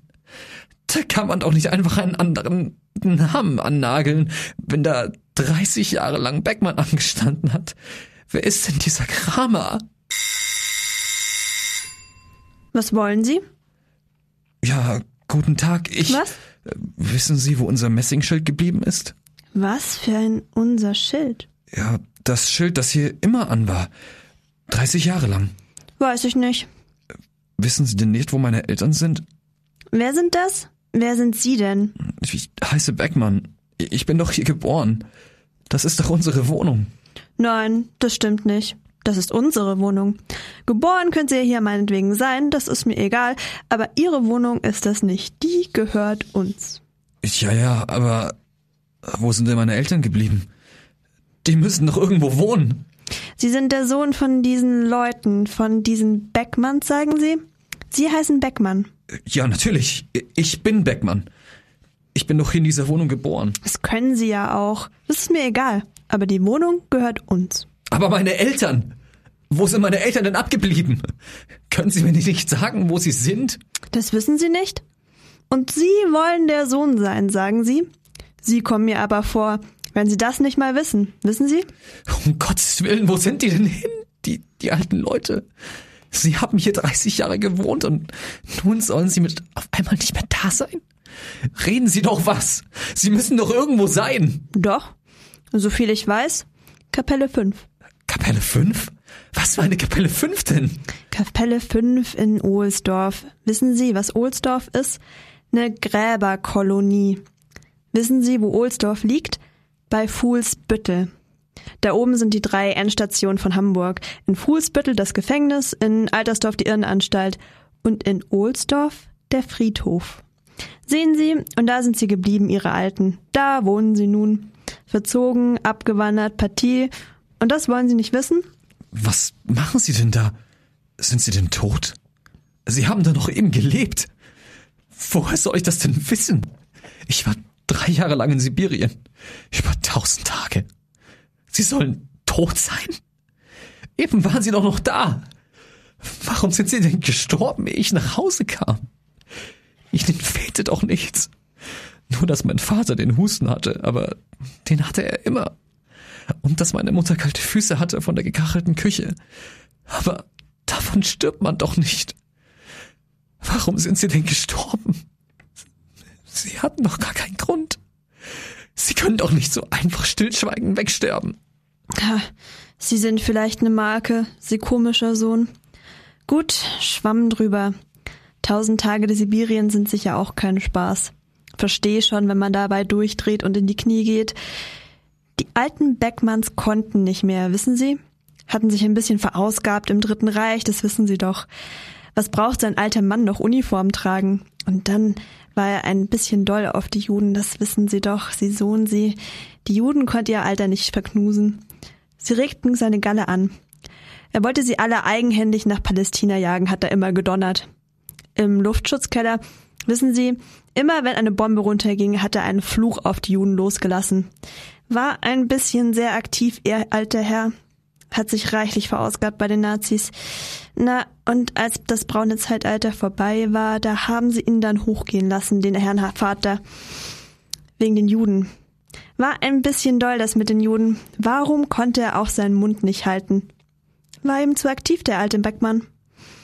Und als es nun vorbei war mit den braunen Jungs, da haben sie ihm ein bisschen auf den Zahn gefühlt. Na, und der Zahn war faul, das muss man wohl sagen, der war ganz oberfaul. Sagen Sie mal, ich freue mich schon die ganze Zeit über das drollige Ding, was Sie da auf der, als Brille auf der Nase gebastelt haben. Wozu machen Sie denn so einen Heckmeck? Das kann man doch nicht als vernünftige Brille ansprechen.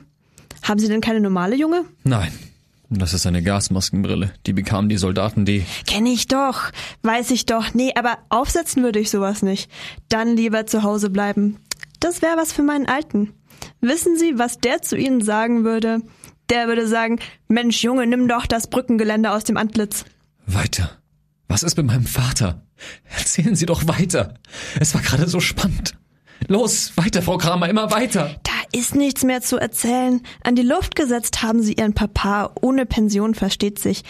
Und dann sollten sie noch aus der Wohnung raus. Nur den Kochtopf durften sie behalten. Das war natürlich trübe. Und das hat den alten Herrn dann den Rest gegeben. Da konnten sie wohl nicht mehr, alle beide. Und sie mochten auch nicht mehr. Na, da haben sie sich dann eben selbst endgültig entnazifiziert. Das war nun aber konsequent von ihrem Alten, das muss man ihm lassen. Was haben Sie? Sich selbst? Entnazifiziert. Das sagen wir so, wissen Sie? Das ist so ein Privatausdruck von uns. Ja, die alten Herrschaften von Ihnen hatten nicht mehr recht Lust. Einen Morgen lagen sie steif und blau in der Küche. So was Dummes, sagt mein Alter. Von dem Gas hätten wir einen ganzen Monat kochen können. Ich glaube, es ist gut, wenn Sie die Tür zumachen. ganz schnell. Ganz schnell. Und schließen Sie ab. Machen Sie ganz schnell Ihre Tür zu, sag ich Ihnen. Machen Sie!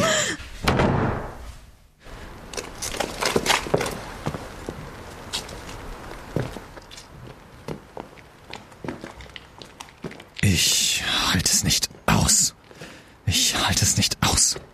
Ich halte es nicht aus. Doch, Beckmann, doch. Man hält das aus. Nein! Ich will das alles nicht mehr aushalten. Geh weg! Du blödsinniger Ja-Sager, geh weg! Nein, Beckmann, deine Straße ist hier oben. Komm, bleib oben, Beckmann. Deine Straße ist noch lang. Komm. Du bist ein Schwein! Aber man hält das wohl aus. Oh ja, man hält das aus auf dieser Straße und geht weiter. Manchmal bleibt einem die Luft weg oder man möchte einen Mord begehen. Aber man atmet weiter und der Mord geschieht nicht.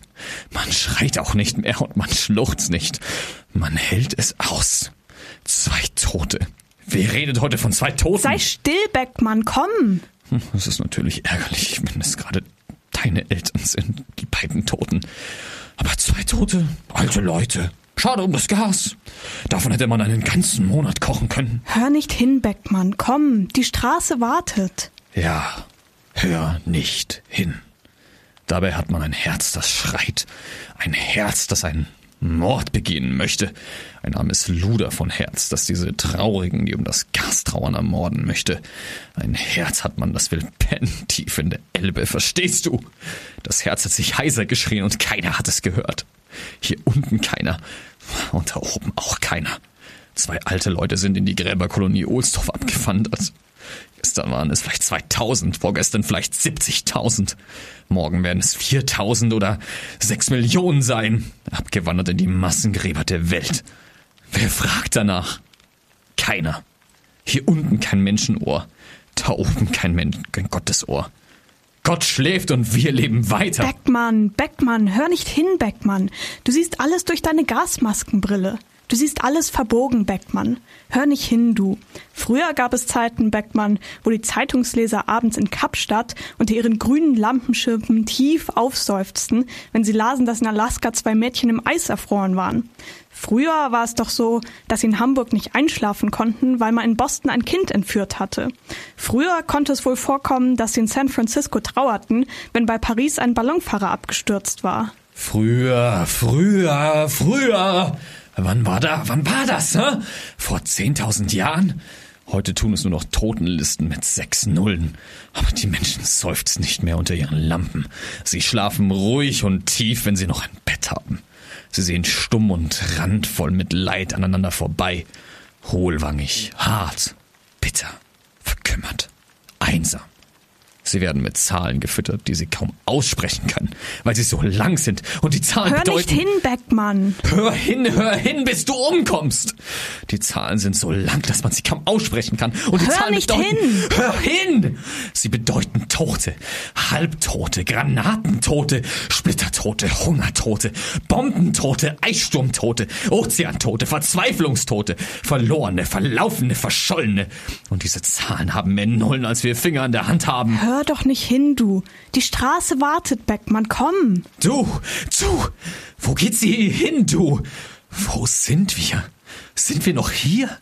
Ist dies noch die alte Erde? Ist uns kein Fell gewachsen, du? Wächst uns kein Schwanz, kein Raubtiergebiss, keine Kralle? Gehen wir noch auf zwei Beinen? Mensch, Mensch, was für eine Straße bist du? Wo gehst du hin? Antworte doch, du anderer, du Ja-Sager! Antworte doch, du ewiger Antworter! Du verläufst dich, Beckmann. Komm, bleib oben. Deine Straße ist hier. Hör nicht hin. Die Straße geht auf und ab. Schrei nicht los, wenn sie abwärts geht und wenn es dunkel ist. Die Straße geht weiter und überall gibt es Lampen. Sonne, Sterne, Frauen, Fenster, Laternen und offene Türen. Schrei nicht los, wenn du eine halbe Stunde im Nebel stehst. Nachts, einsam. Du triffst immer wieder auf die anderen. Komm, Junge, werd nicht müde. Hör nicht hin auf die sentimentale Klimperei des süßen Xylophonspielers. Hör nicht hin. Hör nicht hin? Ist das deine ganze Antwort? Millionen Tote, Halbtote, Verschollene, das ist alles gleich? Und du sagst, hör nicht hin? Ich habe mich verlaufen? Ja, die Straße ist grau, grausam und abgründig. Aber wir sind draußen auf ihr unterwegs. Wir humpeln, heulen und hungern auf ihr entlang. Arm, kalt und müde. Aber die Elbe hat mich wieder ausgekotzt wie einen faulen Bissen. Die Elbe lässt mich nicht schlafen. Ich soll leben, sagst du. Dieses Leben leben? Dann sag mir auch, wozu? Für wen? Für was? Für dich, für das Leben. Deine Straße wartet. Und hin und wieder kommen Laternen. Bist du so feige, dass du Angst hast vor der Finsternis zwischen zwei Laternen? Willst du nur Laternen haben? Komm, Beckmann, weiter bis zur nächsten Laterne. Ich habe Hunger, du. Mich friert, hörst du? Ich kann nicht mehr stehen, du. Ich bin müde. Mach eine Tür auf, du. Ich habe Hunger. Die Straße ist finster und alle Türen sind zu. Halt deinen Mund, ja, Saga. Schon deine Lunge für andere. Ich habe Heimweh. Nach meiner Mutter. Ich habe Hunger auf Schwarzbrot. Es brauchen keine Biscuits zu sein. Nein, das ist nicht nötig. Meine Mutter hätte sicher ein Stück Schwarzbrot für mich gehabt. Und warme Strümpfe. Und dann hätte ich mich satt und warm zu einem Oberst in den weichen Sessel gesetzt und Dostojewski gelesen. Oder Gorki. Das ist herrlich, wenn man satt und warm ist, vom Elend anderer Leute zu lesen und so recht mitleidig zu seufzen. Aber leider fallen mir dauernd die Augen zu. Ich bin Hunde, hundemüde. Ich möchte gehen können wie ein Hund, bis zum Kehlkopf gähnen. Und ich kann nicht mehr stehen. Ich bin müde, du. Und jetzt will ich nicht mehr. Ich kann nicht mehr. Verstehst du? Kein Millimeter. Keinen. Beckmann, gib nicht nach. Komm, Beckmann, das Leben wartet. Beckmann, komm. Ich will nicht Dostojewski lesen. Ich habe selber Angst. Ich komme nicht. Nein. Ich bin müde. Nein, du, ich komme nicht. Ich will pennen. Hier vor meiner Tür. Ich setze mich vor meiner Tür auf die Treppe, du. Und dann penne ich. Pennig, pennig, bis eines Tages die Mauern des Hauses anfangen zu knistern und vor Altersschwäche auseinander zu krümeln. Oder bis zur nächsten Bielmachung. Ich bin müde wie eine ganze gähnende Welt. Werd nicht müde, Beckmann. Komm, lebe. Dieses Leben? Nein. Dieses Leben ist weniger als nichts. Ich mach dich mehr mit, du. Was sagst du? Vorwärts, Kameraden. Das Stück wird selbstverständlich brav bis zu Ende gespielt. Wer weiß, in welcher finsteren Ecke wir liegen oder an welcher süßen Brust, wenn der Vorhang endlich, endlich fällt. Fünf graue, verregnete Akte. Mach mit. Das Leben ist lebendig, Beckmann. Sei mitlebendig. Sei still. Das Leben ist so. Erster Akt. Grauer Himmel. Es wird einem weh getan. Zweiter Akt. Grauer Himmel. Man tut wieder weh. Dritter Akt. Es wird dunkel und es regnet. Vierter Akt. Es ist noch dunkler. Man sieht eine Tür. Fünfter Akt. Es ist Nacht. Tiefe Nacht und die Tür ist zu. Man steht draußen. Draußen vor der Tür. An der Elbe steht man, an der Seine, an der Wolga, am Mississippi. Man steht da, spinnt, friert, hungert und ist verdammt müde. Und dann auf einmal plumpst es und die Wellen machen niedliche, kleine, kreisrunde Kreise und dann rauscht der Vorhang. Fische und Würmer spendieren einen lautlosen Beifall. So ist das. Ist das viel mehr als nichts? Ich, ich mache jedenfalls nicht mehr mit. Mein Gähnen ist groß wie die weite Welt. Schlaf nicht ein, Beckmann. Du musst weiter. Was sagst du? Du sprichst ja auf einmal so leise. Steh auf, Beckmann. Die Straße wartet. Die Straße wird wohl auf meinen müden Schritt verzichten müssen. Warum bist du denn so weit weg? Ich kann dich gar nicht mehr kaum noch verstehen. Beckmann, Beckmann. Mhm. Beckmann, du schläfst ja. Ja, ich schlafe. Wach auf, Beckmann. Du musst leben. Nein, ich denke gar nicht daran, aufzuwachen. Ich träume doch gerade. Ich träume einen wunderschönen Traum. Träum nicht weiter, Beckmann. Du musst leben. Leben? Ach, wo ich träume, ich träume doch gerade, dass ich sterbe. Steh auf, sage ich. Lebe. Nein. Aufstehen mag ich nicht mehr. Ich träume doch gerade so schön. Ich liege auf der Straße und sterbe. Die Lunge macht nicht mehr mit, das Herz macht nicht mehr mit und die Beine nicht. Der ganze Beckmann macht nicht mehr mit, hörst du? Glatte Befehlsverweigerung. Unteroffizier Beckmann macht nicht mehr mit. Toll, was? Komm, Beckmann. Du musst weiter. Weiter? Abwärts meinst du? Weiter abwärts. Aber, sagt der Franzose, es ist so schön zu sterben, du. Das habe ich nicht gedacht. Ich glaube, der Tod muss ganz erträglich sein. Es ist doch noch keiner wieder zurückgekommen, weil er den Tod nicht aushalten konnte. Vielleicht ist er ganz nett, der Tod. Vielleicht viel netter als das Leben. Vielleicht. Ich glaube sogar, ich bin schon im Himmel. Ich fühle mich gar nicht mehr. Und das ist wie im Himmel sein, sich nicht mehr fühlen. Und da kommt auch ein alter Mann, der sieht aus wie der liebe Gott. Ja, beinahe wie der liebe Gott. Nur etwas zu theologisch. Und so weinerlich. Ob das der liebe Gott ist? Guten Tag, alter Mann. Bist du der liebe Gott? Ich bin der liebe Gott, mein Junge, mein, mein armer Junge. Ach, du bist also der liebe Gott. Wer hat dich eigentlich so genannt, lieber Gott? Die Menschen? Ja. Oder du selbst? Die Menschen nennen mich den lieben Gott, ja. Seltsam. Ja, das müssen ganz seltsame Menschen sein, die dich so nennen. Das sind wohl die Zufriedenen, die Satten, die Glücklichen und die, die Angst vor dir haben. Die im Sonnenschein gehen, verliebt oder satt oder zufrieden, oder die es nachts mit der Angst kriegen, die sagen, Lieber Gott, lieber Gott. Aber ich sage nicht lieber Gott, so. Ich kenne keinen, der ein lieber Gott ist, du. Ach, mein Kind, mein armes. Wann bist du eigentlich kind. lieber Gott? Warst du lieb, als du meinen Jungen, der gerade ein Jahr alt war, als du meinen kleinen Jungen von einer brüllenden Pombe zerreißen ließt? Warst du da lieb, als du ihn ermorden ließt, lieber Gott, ja? Ich habe ihn nicht ermorden lassen. Nein, richtig. Du hast es nur zugelassen. Du hast nicht hingehört, als er schrie und als die Bomben brüllten. Wo warst du eigentlich, als die Bomben brüllten, lieber Gott?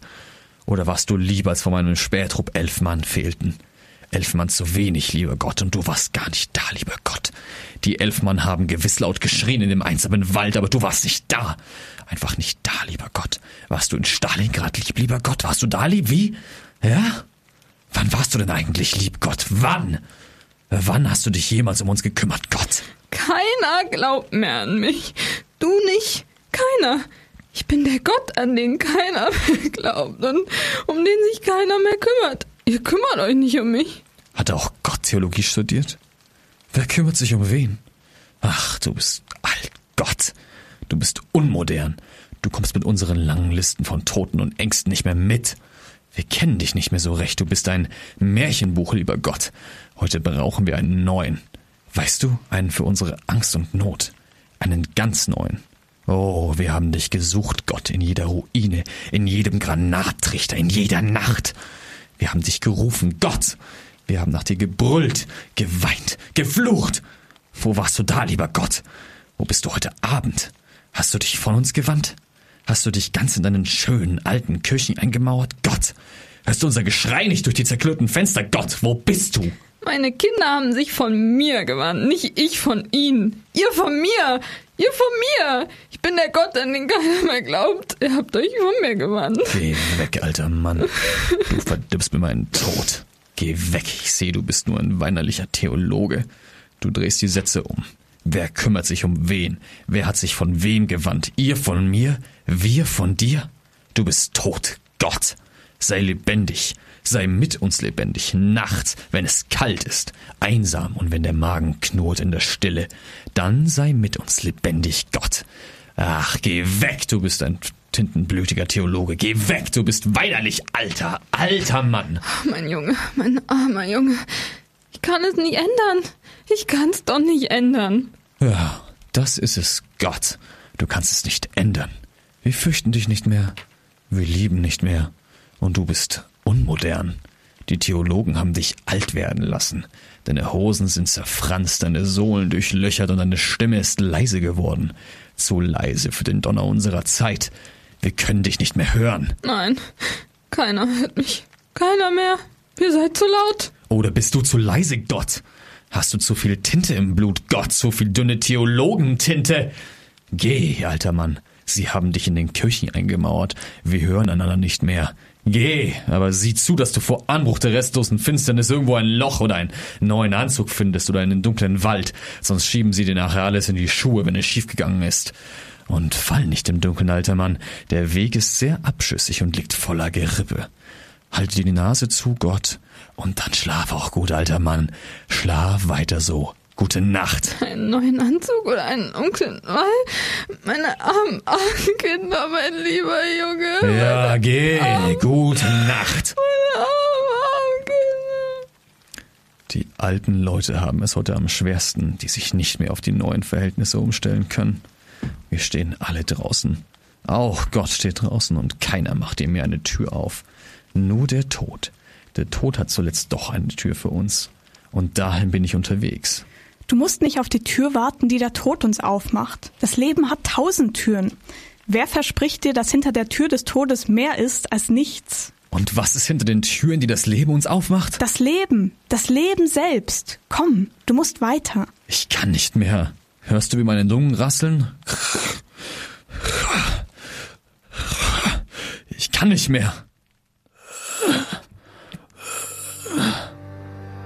Du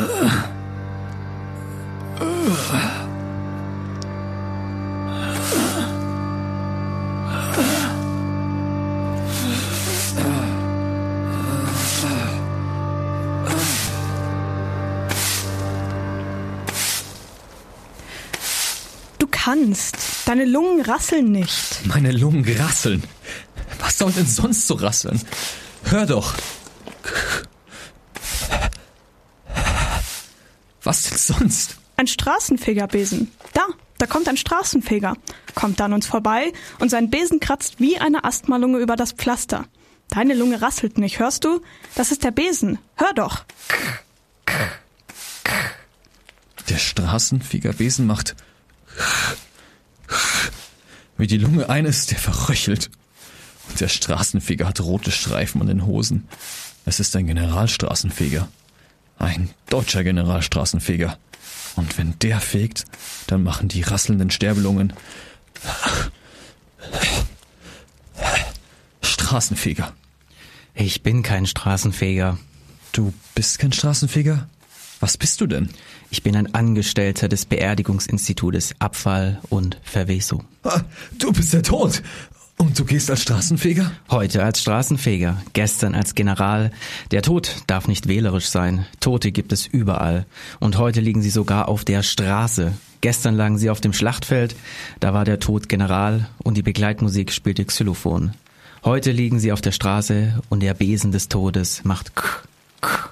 Und der Besen des Todes macht vom General zum Straßenfeger. Sind die Toten so im Kurs gesunken? Sie sind gesunken. Kein Salut, kein Sterbegeläut, keine Grabrede, kein Kriegerdenkmal. Sie sinken. Und der Besen des Todes macht k, k. Musst du schon weiter? Bleib doch hier. Nimm mich mit. Tod! Tod! Du vergisst mich ja! Tod! Ich vergesse dich nicht. Mein Xylophon spielt alte Kameraden und mein Besen macht k, k. Ich vergesse keinen. Tod! Tod, lass mir die Tür offen! Tod, mach die Tür nicht zu! Tod! Meine Tür steht immer offen, immer. Morgens, nachmittags, nachts, im Licht und im Nebel, immer ist meine Tür offen, immer und überall. Und mein Besen macht k, k. Hörst du, wie meine Lunge rasselt? Wie der Besen eines Straßenfegers. Und der Straßenfeger lässt die Tür weit offen. Und der Straßenfeger heißt tot. Und sein Besen wach wie meine Lunge, wie eine alte, heiserne Uhr. Beckmann, steh auf. Noch ist es Zeit. Komm, atme. Atme dich gesund. Aber meine Lunge macht doch schon... Deine Lunge macht das nicht. Das war der Besen, Beckmann, von einem Staatsbeamten. Von einem Staatsbeamten? Ja, der ist längst vorbei. Komm, steh wieder auf. Atme. Das Leben wartet mit tausend Laternen und tausend offenen Türen. Eine Tür genügt. Eine genügt. Und die lässt er offen, hat er gesagt. Für mich. Für immer. Jederzeit. Eine Tür. Steh auf. Du träumst einen tödlichen Traum. Du stirbst an dem Traum. Steh auf. Nein. Ich bleibe liegen. Hier vor der Tür. Und die Tür steht offen. Hat er gesagt. Hier bleibe ich liegen. Aufstehen soll ich? Nein. Ich träume doch gerade so schön, du. Einen ganz wunderschönen, schönen Traum. Ich träume, träume, dass alles aus ist. Ein Straßenfeger kam vorbei und er nannte sich Tod. Und sein Besen kratzte wie meine Lunge. Tödlich. Und der hat mir eine Tür versprochen. Eine offene Tür. Straßenfeger können nette Leute sein. Nett wie der Tod.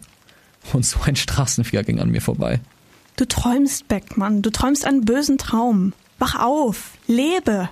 Leben? Ich liege doch auf der Straße und alles, alles du, alles ist aus. Ich jedenfalls bin tot. Alles ist aus und ich bin tot. Schön tot. Beckmann, Beckmann, du musst leben. Alles lebt. Neben dir, links, rechts, vor dir, die anderen. Und du? Wo bist du? Lebe, Beckmann. Alles lebt. Die anderen? Wer ist das? Der Oberst? Der Direktor? Frau Kramer? Leben mit Ihnen? Oh, ich bin so schön tot. Die anderen sind weit weg und ich will sie nie wiedersehen. Die anderen sind Mörder. Beckmann, du lügst. Ich lüge? Sind Sie nicht schlecht? Sind Sie gut? Du kennst die Menschen nicht. Sie sind gut. Oh, sie sind gut. Und in aller Güte haben sie mich umgebracht, totgelacht, vor die Tür gesetzt, davongejagt, in aller Menschengüte. Sie sind stur bis in ihre Träume hinein, bis in den tiefsten Schlaf stur. Und sie gehen an meiner Leiche vorbei, stur bis in den Schlaf. Sie lachen und kauen und singen und schlafen und verdauen an meiner Leiche vorbei.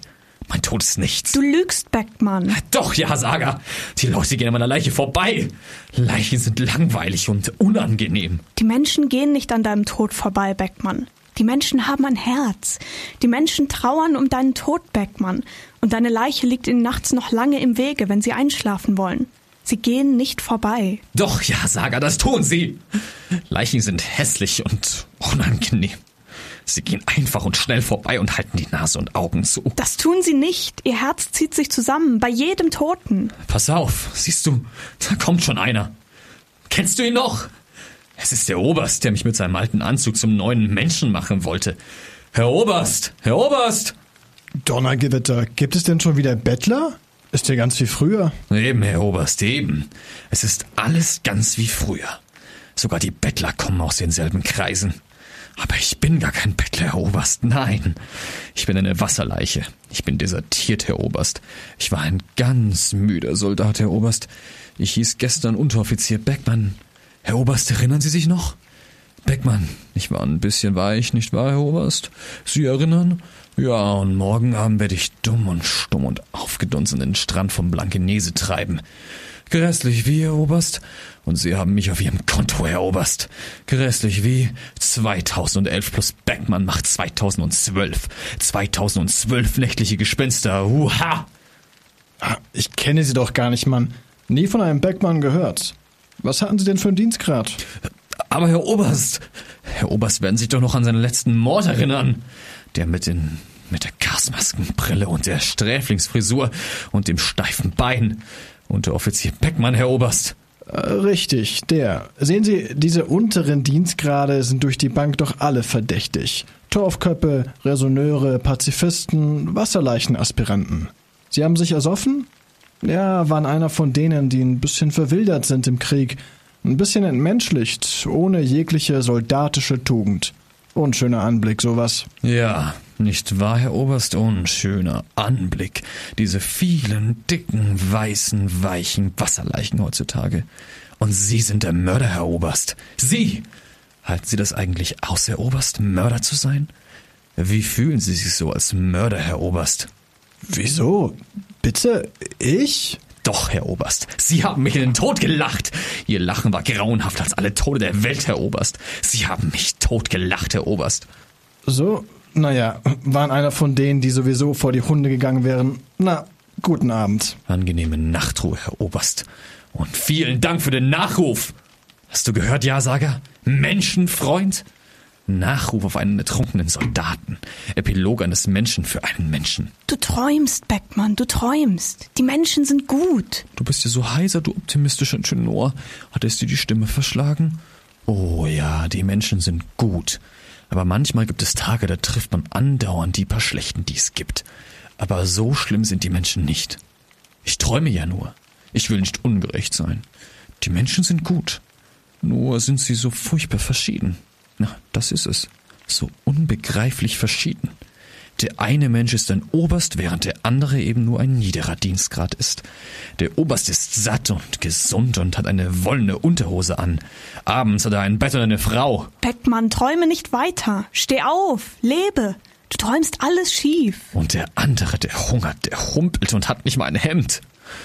Abends hat er einen alten Liegestuhl als Bett und das Pfeifen der asthmatischen Ratten ersetzt ihm in seinem Keller das Geflüster seiner Frau. Nein, die Menschen sind gut. Nur verschieden sind sie. Ganz außerordentlich voneinander verschieden. Die Menschen sind gut. Sie sind nur so ahnungslos. Immer sind sie ahnungslos. Aber ihr Herz, sie in ihr Herz, ihr Herz ist gut. Nur das Leben lässt es nicht zu, dass ihr Herz zeigen. Glaube doch, im Grunde sind sie alle gut. Natürlich, im Grunde. Aber der Grund ist meistens so tief, du. So unbegreiflich tief. Ja, im Grunde sind sie gut. Hm, Nur verschieden eben. Einer ist weiß und der andere grau. Einer hat eine Unterhose, der andere nicht. Und der Graue ohne Unterhose, das bin ich. Pech gehabt. Wasserleiche Beckmann. Unteroffizier AD. Mitmensch AD.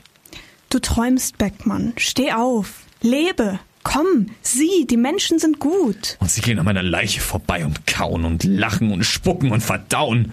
So gehen sie an meinem Tod vorbei, die guten Wach guten. auf, Träumer. Du träumst einen schlechten Traum, Beckmann. Wach auf. Oh ja, ich träume einen schaurig schlechten Traum. Da, da kommt der Direktor von dem Kabarett. Soll ich mit ihm ein Interview machen, Antworter? Komm, Beckmann, lebe. Die Straße ist voller Laternen. Alles lebt. Lebe mit. Soll ich mitleben? Mit wem? Mit dem Obersten? Nein. Mit den anderen, Beckmann. Lebe mit den anderen. Auch mit dem Direktor? Auch mit ihm. Mit allen. Na, gut. Auch mit dem Direktor. Hallo, Herr Direktor. Wie? Ja? Äh, was ist? Kennen Sie mich? Nein? Ah, doch, warten Sie mal. Gasmaskenbrille, Russenfrisur, Soldatmantel. Ja, der Anfänger mit dem Ehebruch-Chanson. Äh, Wie hießen Sie noch gleich? Beckmann. Richtig. Na und? Sie haben mich ermordet, Herr Direktor. Aber mein Lieber. Doch, weil Sie feige waren, weil Sie die Wahrheit verraten haben. Sie haben mich in die nasse Elbe getrieben, weil Sie dem Anfänger keine Chance gaben, anzufangen. Ich wollte arbeiten. Ich hatte Hunger. Aber Ihre Türe ging hinter mir zu. Sie haben mich in die Elbe gejagt, Herr Direktor. Müssen ja ein sensibler Knabel gewesen sein. Laufen in die Elbe, in die Nasse. In die nasse Elbe, Herr Direktor. Und da habe ich mich mit Elbwasser volllaufen lassen, bis ich satt war. Einmal satt, Herr Direktor, und dafür tot. Tragisch, was? War das nicht ein Schlager für Revue? Chanson der Zeit, einmal satt und dafür tot. Das ist ja schaurig. Sie waren einer von denen, die ein bisschen sensibel sind. Oh, unangebracht heute. Durchaus fehl am Platz. Sie waren ganz wild auf die Wahrheit versessen, Sie kleiner Fanatiker. Hätten mir das ganze Publikum kopfscheu gemacht mit Ihrem Gesang. Und da haben Sie mir die Tür zugeschlagen, Herr Direktor. Und da unten lag die Elbe. Die Elbe, ja. Ersoffen aus. Arme Sau. Vom Leben überfahren. Erdrückt und breitgewalzt. Einmal satt und dafür tot. Ja, wenn wir alle so empfindlich sein wollten. Aber das sind wir ja nicht, Herr Direktor. So empfindlich sind wir ja nicht. Weiß Gott nicht, nein. Sie waren eben einer von denen, von den Millionen, die nun mal humpelnd durchs Leben müssen und froh sind, wenn sie fallen. In die Elbe, in die Spree, in die Themse. Wohin? Ist egal. Eher haben sie doch keine Ruhe. Und Sie haben mir den Fuß gegeben, damit ich fallen konnte. Unsinn. Wer sagt denn das? Sie waren prädestiniert für tragische Rollen. Aber der, der Stoff ist toll. Ballade eines Anfängers. Die Wasserleiche mit der Gasmaskenbrille. Schade, dass das Publikum sowas nicht sehen will. Schade, schade, schade. Angenehme Nachtruhe, Herr Direktor. Hast du das gehört? Soll ich weiterleben mit dem Herrn Oberst? Und weiterleben mit dem Herrn Direktor? Du träumst, Beckmann. Wach auf. Träum ich? Sehe ich alles verzerrt durch diese elende Gasmaskenbrille? Sind alles Marionetten? Groteske, karikierte Menschenmarionetten? Hast du den Nachruf gehört, den mein Mörder mir gewidmet hat?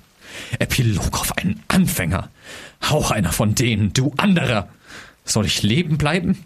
Soll ich weiter humpeln auf der Straße? Neben den anderen? Sie haben alle dieselben gleichen, gleichgültigen, entsetzlichen Visagen. Und sie reden alle so unendlich viel. Und wenn man dann um ein einziges Ja bittet, sind sie stumm und dumm wie... Ja, eben wie die Menschen. Und feige sind sie. Sie haben uns verraten. So furchtbar verraten. Wie wir noch ganz klein waren, da haben sie Krieg gemacht. Und als wir größer waren, da haben sie vom Krieg erzählt. Begeistert, immer waren sie begeistert. Und als wir dann noch größer waren, da haben sie sich auch für uns einen Krieg ausgedacht. Und da haben sie uns dann hingeschickt. Und sie waren begeistert. Immer waren sie begeistert. Und keiner hat uns gesagt, wo wir hingingen. Keiner hat uns gesagt, ihr geht in die Hölle. Und nein, keiner. Sie haben Marschmusik gemacht und lange Markfeiern und Kriegsgerichte und Aufmarschpläne und Heldengesinge und Blutorden. So begeistert waren sie. Und dann war der Krieg endlich da. Und dann haben sie uns hingeschickt. Und sie haben uns nichts gesagt. Nur, macht's gut, Jungens, haben sie gesagt. Macht's gut, Jungens. So haben sie uns verraten. So furchtbar verraten. Und jetzt sitzen sie hinter ihrer Türen. Herr Studienrat, Herr Direktor, Herr Gerichtsarzt, Herr Oberarzt. Jetzt hat uns keiner hingeschickt. Nein, keiner. Alle sitzen sie jetzt hinter ihren Türen. Und ihre Türe haben sie fest zu. Und wir stehen draußen. Und von ihren Kathedern und von ihren Sesseln zeigen sie mit dem Finger auf uns. So haben sie uns verraten. So furchtbar verraten. Und jetzt gehen sie an ihrem Mord vorbei. Einfach vorbei. Sie gehen an ihrem Mord vorbei. Sie gehen nicht vorbei, Beckmann. Du übertreibst, du träumst. Sieh auf das Herz, Beckmann. Sie haben ein Herz. Sie sind gut. Aber Frau Kramer geht an meiner Leiche vorbei. Nein, auch sie hat ein Herz. Frau Kramer! Ja? Haben Sie ein Herz, Frau Kramer? Wo hatten Sie Ihr Herz, Frau Kramer, als Sie mich ermordeten? Doch, Frau Kramer. Sie haben den Sohn von den alten Beckmanns ermordet. Haben Sie nicht auch seine Eltern mit erledigt, wie? Na ehrlich, Frau Kramer, so ein bisschen nachgeholfen, ja? Ein wenig das Leben sauer gemacht, nicht wahr?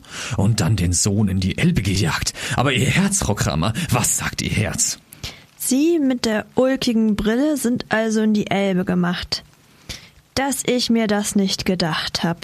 Kam mir gleich so melancholisch vor. Kleiner. Macht sich in die Elbe. Armer Bengel. Nein, aber auch. Ja, weil sie mir so herzlich und innig taktvoll das Ableben meiner Eltern vermittelten. Ihre Türe war die letzte. Und sie ließen mich draußen stehen. Und ich hatte tausend Tage, tausend sibirische Nächte auf diese Tür gehofft. Sie haben einen kleinen Mord nebenbei begangen, nicht wahr? Es gibt eben Figuren, die haben eben Pech. Sie waren einer von denen. Sibirien, Gashahn, Ohlsdorf. Es war wohl ein bisschen happig. Geht mir ans Herz. Aber wo kommt man hin, wenn man alle Leute beweinen wollte? Sie sahen gleich so finster aus, Junge. So ein Bengel. Aber das darf uns nicht kratzen, sonst wird uns noch das bisschen Margarine schlecht, das man auf Brot hat. Macht einfach davon ins Gewässer. Ja, man erlebt was.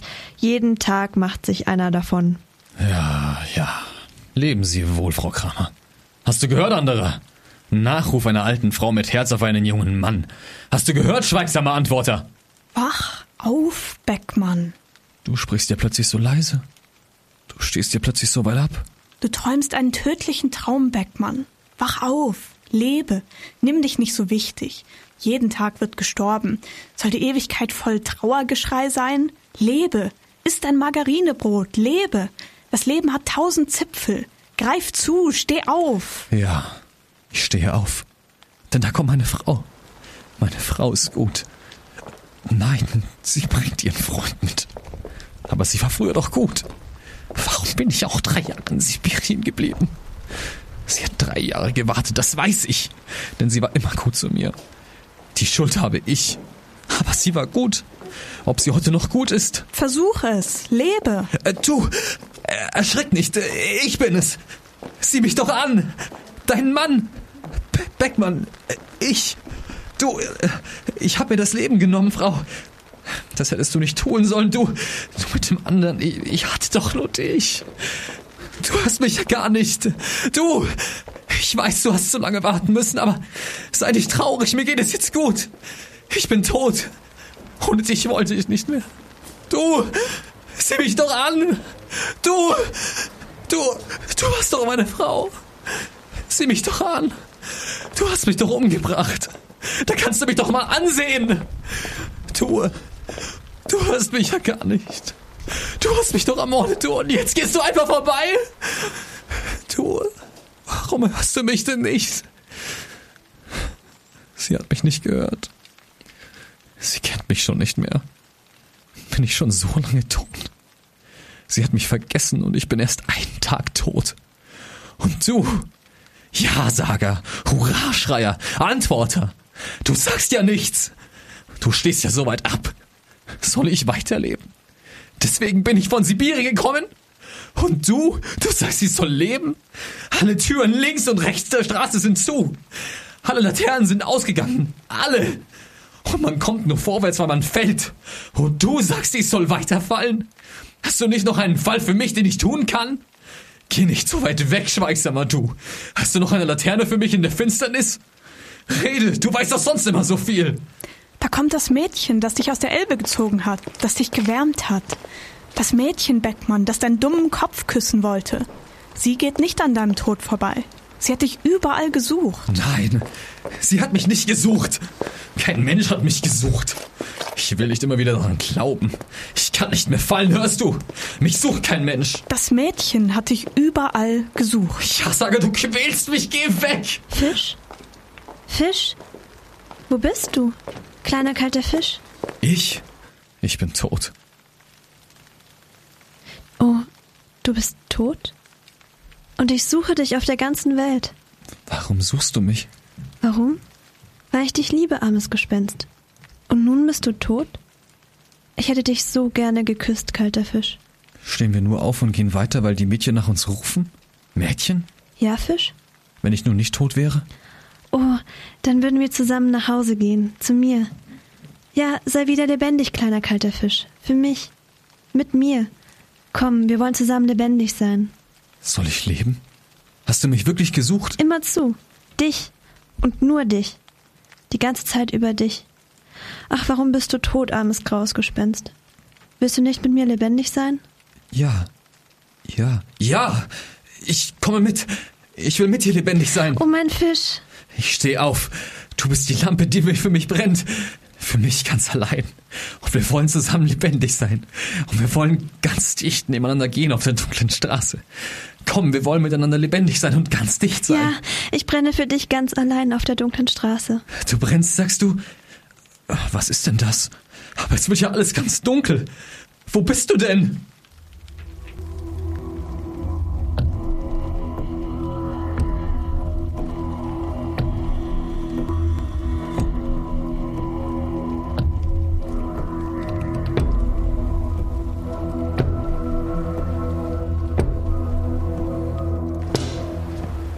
Hörst du? Der Totenwurm klopft. Ich muss weg, Fisch. Ich muss weg, armes kaltes Gespenst. Wo willst du denn hin? Bleib hier! Es ist einmal so alles so dunkel. Lampe, kleine Lampe, leuchte! Wer klopft da? Da klopft doch einer! Tick-Tock, Tick-Tock! Wer hat denn noch so geklopft? Da, Tick-Tock, Tick-Tock, immer lauter, immer näher! Tick-Tock, Tick-Tock, da! Der Riese, der einbeinige Riese mit seinen beiden Krücken. Tick-Tock, er kommt näher. Tick-Tock, er kommt auf mich zu. Tick-Tock, Tick-Tock. Beckmann? Hier bin ich. Beckmann. Mord begangen, Beckmann. Und du lebst immer noch. Ich habe keinen Mord begangen. Doch, Beckmann. Wir werden jeden Tag ermordet. Und jeden Tag begehen wir einen Mord. Wir gehen jeden Tag an einem Mord vorbei. Und du hast mich ermordet, Beckmann. Hast du das schon vergessen? Ich war doch drei Jahre in Sibirien, Beckmann. Und gestern Abend wollte ich nach Hause. Aber mein Platz war besetzt. Du warst da, Beckmann, auf meinem Platz. Da bin ich in die Elbe gegangen, Beckmann. Gleich gestern Abend. Wo sollte ich auch anders hin, nicht, Beckmann? Du, die Elbe war kalt und nass. Aber nun habe ich mich schon gewöhnt. Nun bin ich ja tot. Dass du das so schnell vergessen konntest, Beckmann. Einen Mord vergisst man doch nicht so schnell. Der muss einem doch nachlaufen, Beckmann. Ja, ich habe einen Fehler gemacht, du. Ich hätte nicht nach Hause kommen dürfen. Zu Hause war kein Platz mehr für mich, Beckmann, denn da warst du. Ich klage dich nicht an, Beckmann. Wir morden ja alle. Jeden Tag, jede Nacht. Aber wir wollen doch unsere Opfer nicht so schnell vergessen. Wir wollen doch an unseren Morden nicht vorbeigehen. Ja, Beckmann, du hast mir meinen Platz weggenommen. Auf meinem Sofa. Bei meiner Frau. Bei meiner, meiner Frau, von der ich drei Jahre lang geträumt habe. Tausend sibirische Nächte. Zu Hause war ein Mann, der hatte mein Zeug an, Beckmann. Das war ihm viel zu groß. Aber er hatte es an und ihm war wohl und warm in dem Zeug und bei meiner Frau. Und du? Du warst der Mann, Beckmann. Na, ich hab mich dann verzogen. In die Elbe. War ziemlich kalt, Beckmann. Aber man gewöhnt sich bald. Jetzt bin ich erst einen ganzen Tag tot. Und du hast mich ermordet und hast den Mord schon vergessen. Das musst du nicht, Beckmann. Morde darf man nicht vergessen. Das tun die Schlechten. Du vergisst mich doch nicht, Beckmann, nicht wahr? Das musst du mir versprechen, dass du deinen Mord nicht vergisst. Ich vergesse dich nicht. Das ist schön von dir, Beckmann. Dann kann man doch in Ruhe tot sein. Wenn wenigstens einer an mich denkt. Wenigstens mein Mörder. Hin und wieder nur. Nachts manchmal, Beckmann, wenn du nicht schlafen kannst. Dann kann ich wenigstens in aller Ruhe tot sein. TikTok. TikTok. Wo, wo bin ich? Habe ich geträumt? Bin ich denn nicht tot? Bin ich denn immer noch nicht tot? TikTok, TikTok. Durch das ganze Leben. TikTok durch den ganzen Tod hindurch. TikTok, TikTok. Hörst du den Totenwurm? Und ich, ich soll leben. Und jede Nacht wird eine Wache stehen an meinem Bett und ich werde seinen Schritt nicht los. TikTok, TikTok, nein! Das ist das Leben. Ein Mensch ist da und der Mensch kommt nach Deutschland. Und der Mensch friert. Der hungert und er humpelt. Ein Mann kommt nach Deutschland. Er kommt nach Hause und da ist sein Bett besetzt. Eine Tür schlägt zu und er steht draußen. Ein Mann kommt nach Deutschland. Er findet ein Mädchen, aber das Mädchen hat einen Mann, der hat nur ein Bein und der stöhnt andauernd einen Arm. Und der Name heißt Beckmann. Eine Tür schlägt zu und er steht draußen. Ein Mann kommt nach Deutschland. Er sucht einen Menschen, aber ein Oberst lacht sich halb tot. Eine Tür schlägt zu und er steht wieder draußen. Ein Mann kommt nach Deutschland. Er sucht Arbeit, aber ein Direktor ist feige. Und die Tür schlägt zu und wieder steht er draußen. Ein Mann kommt nach Deutschland. Er sucht seine Eltern, aber eine alte Frau trauert um das Gas und die Tür schlägt zu und er steht draußen. Ein Mann kommt nach Deutschland. Und dann kommt der Einbeinige. Tech, Tock, Tech. Kommt der Tech, Tock. Und der Einbeinige sagt Beckmann. Sagt immer zu Beckmann. Er atmet Beckmann. Er schnarcht Beckmann. Er stöhnt Beckmann. Er schreit. Er flucht. Er betet Beckmann. Und er geht durch das Leben seines Mörders. Tech, Tock. Und der Mörder bin ich. Ich. Die Gemordete. Ich, den sie gemordet haben.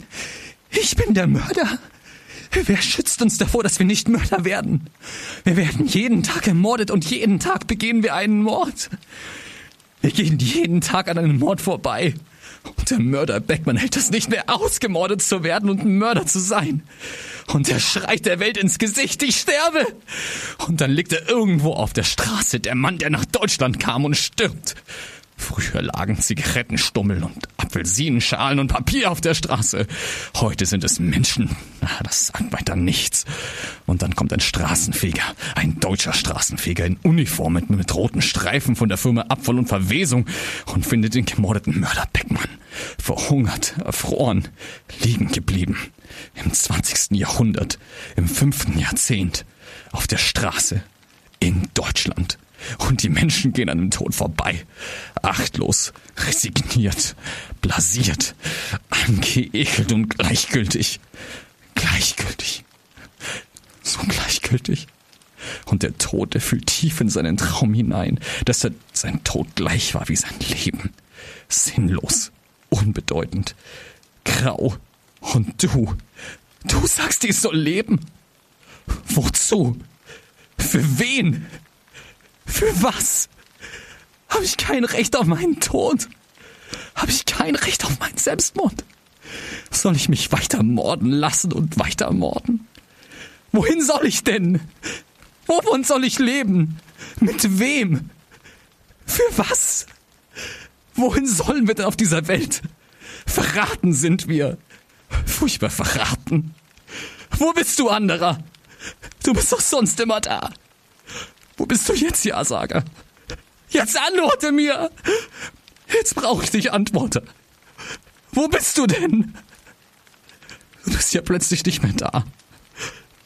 Wo bist du, Antworter? Wo bist du, der mir den Tod nicht gönnte? Wo ist denn der alte Mann, der sich Gott nennt? Warum redet er denn nicht? Gib doch Antwort! Warum schweigt ihr denn? Warum? Gib denn keine Antwort! Gib keine Antwort! Gib denn keine, keine Antwort!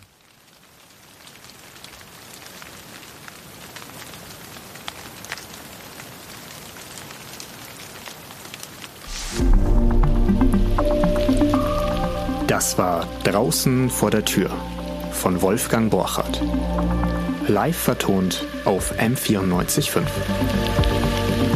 Es sprachen Dennis Reinhardt als Beckmann, Lea Morgenstern als der andere, Toni Schatz als der Tod, Laura Pickert als die Elbe und Kabarettdirektorin, Antonia Gramann als das Mädchen und Frau Kramer, Gregor Jose Moser als Einbeiniger und Oberst, Nathalie Klaus als Gott, Tochter des Oberst und Stimme des Vorworts. Die On-Air-Produktion haben Andrzej Potacek und Nathalie Klaus übernommen, Laura Pickert und Antonia Gramann haben die Sendung geleitet. M945 ist ein Angebot der Media School Bayern.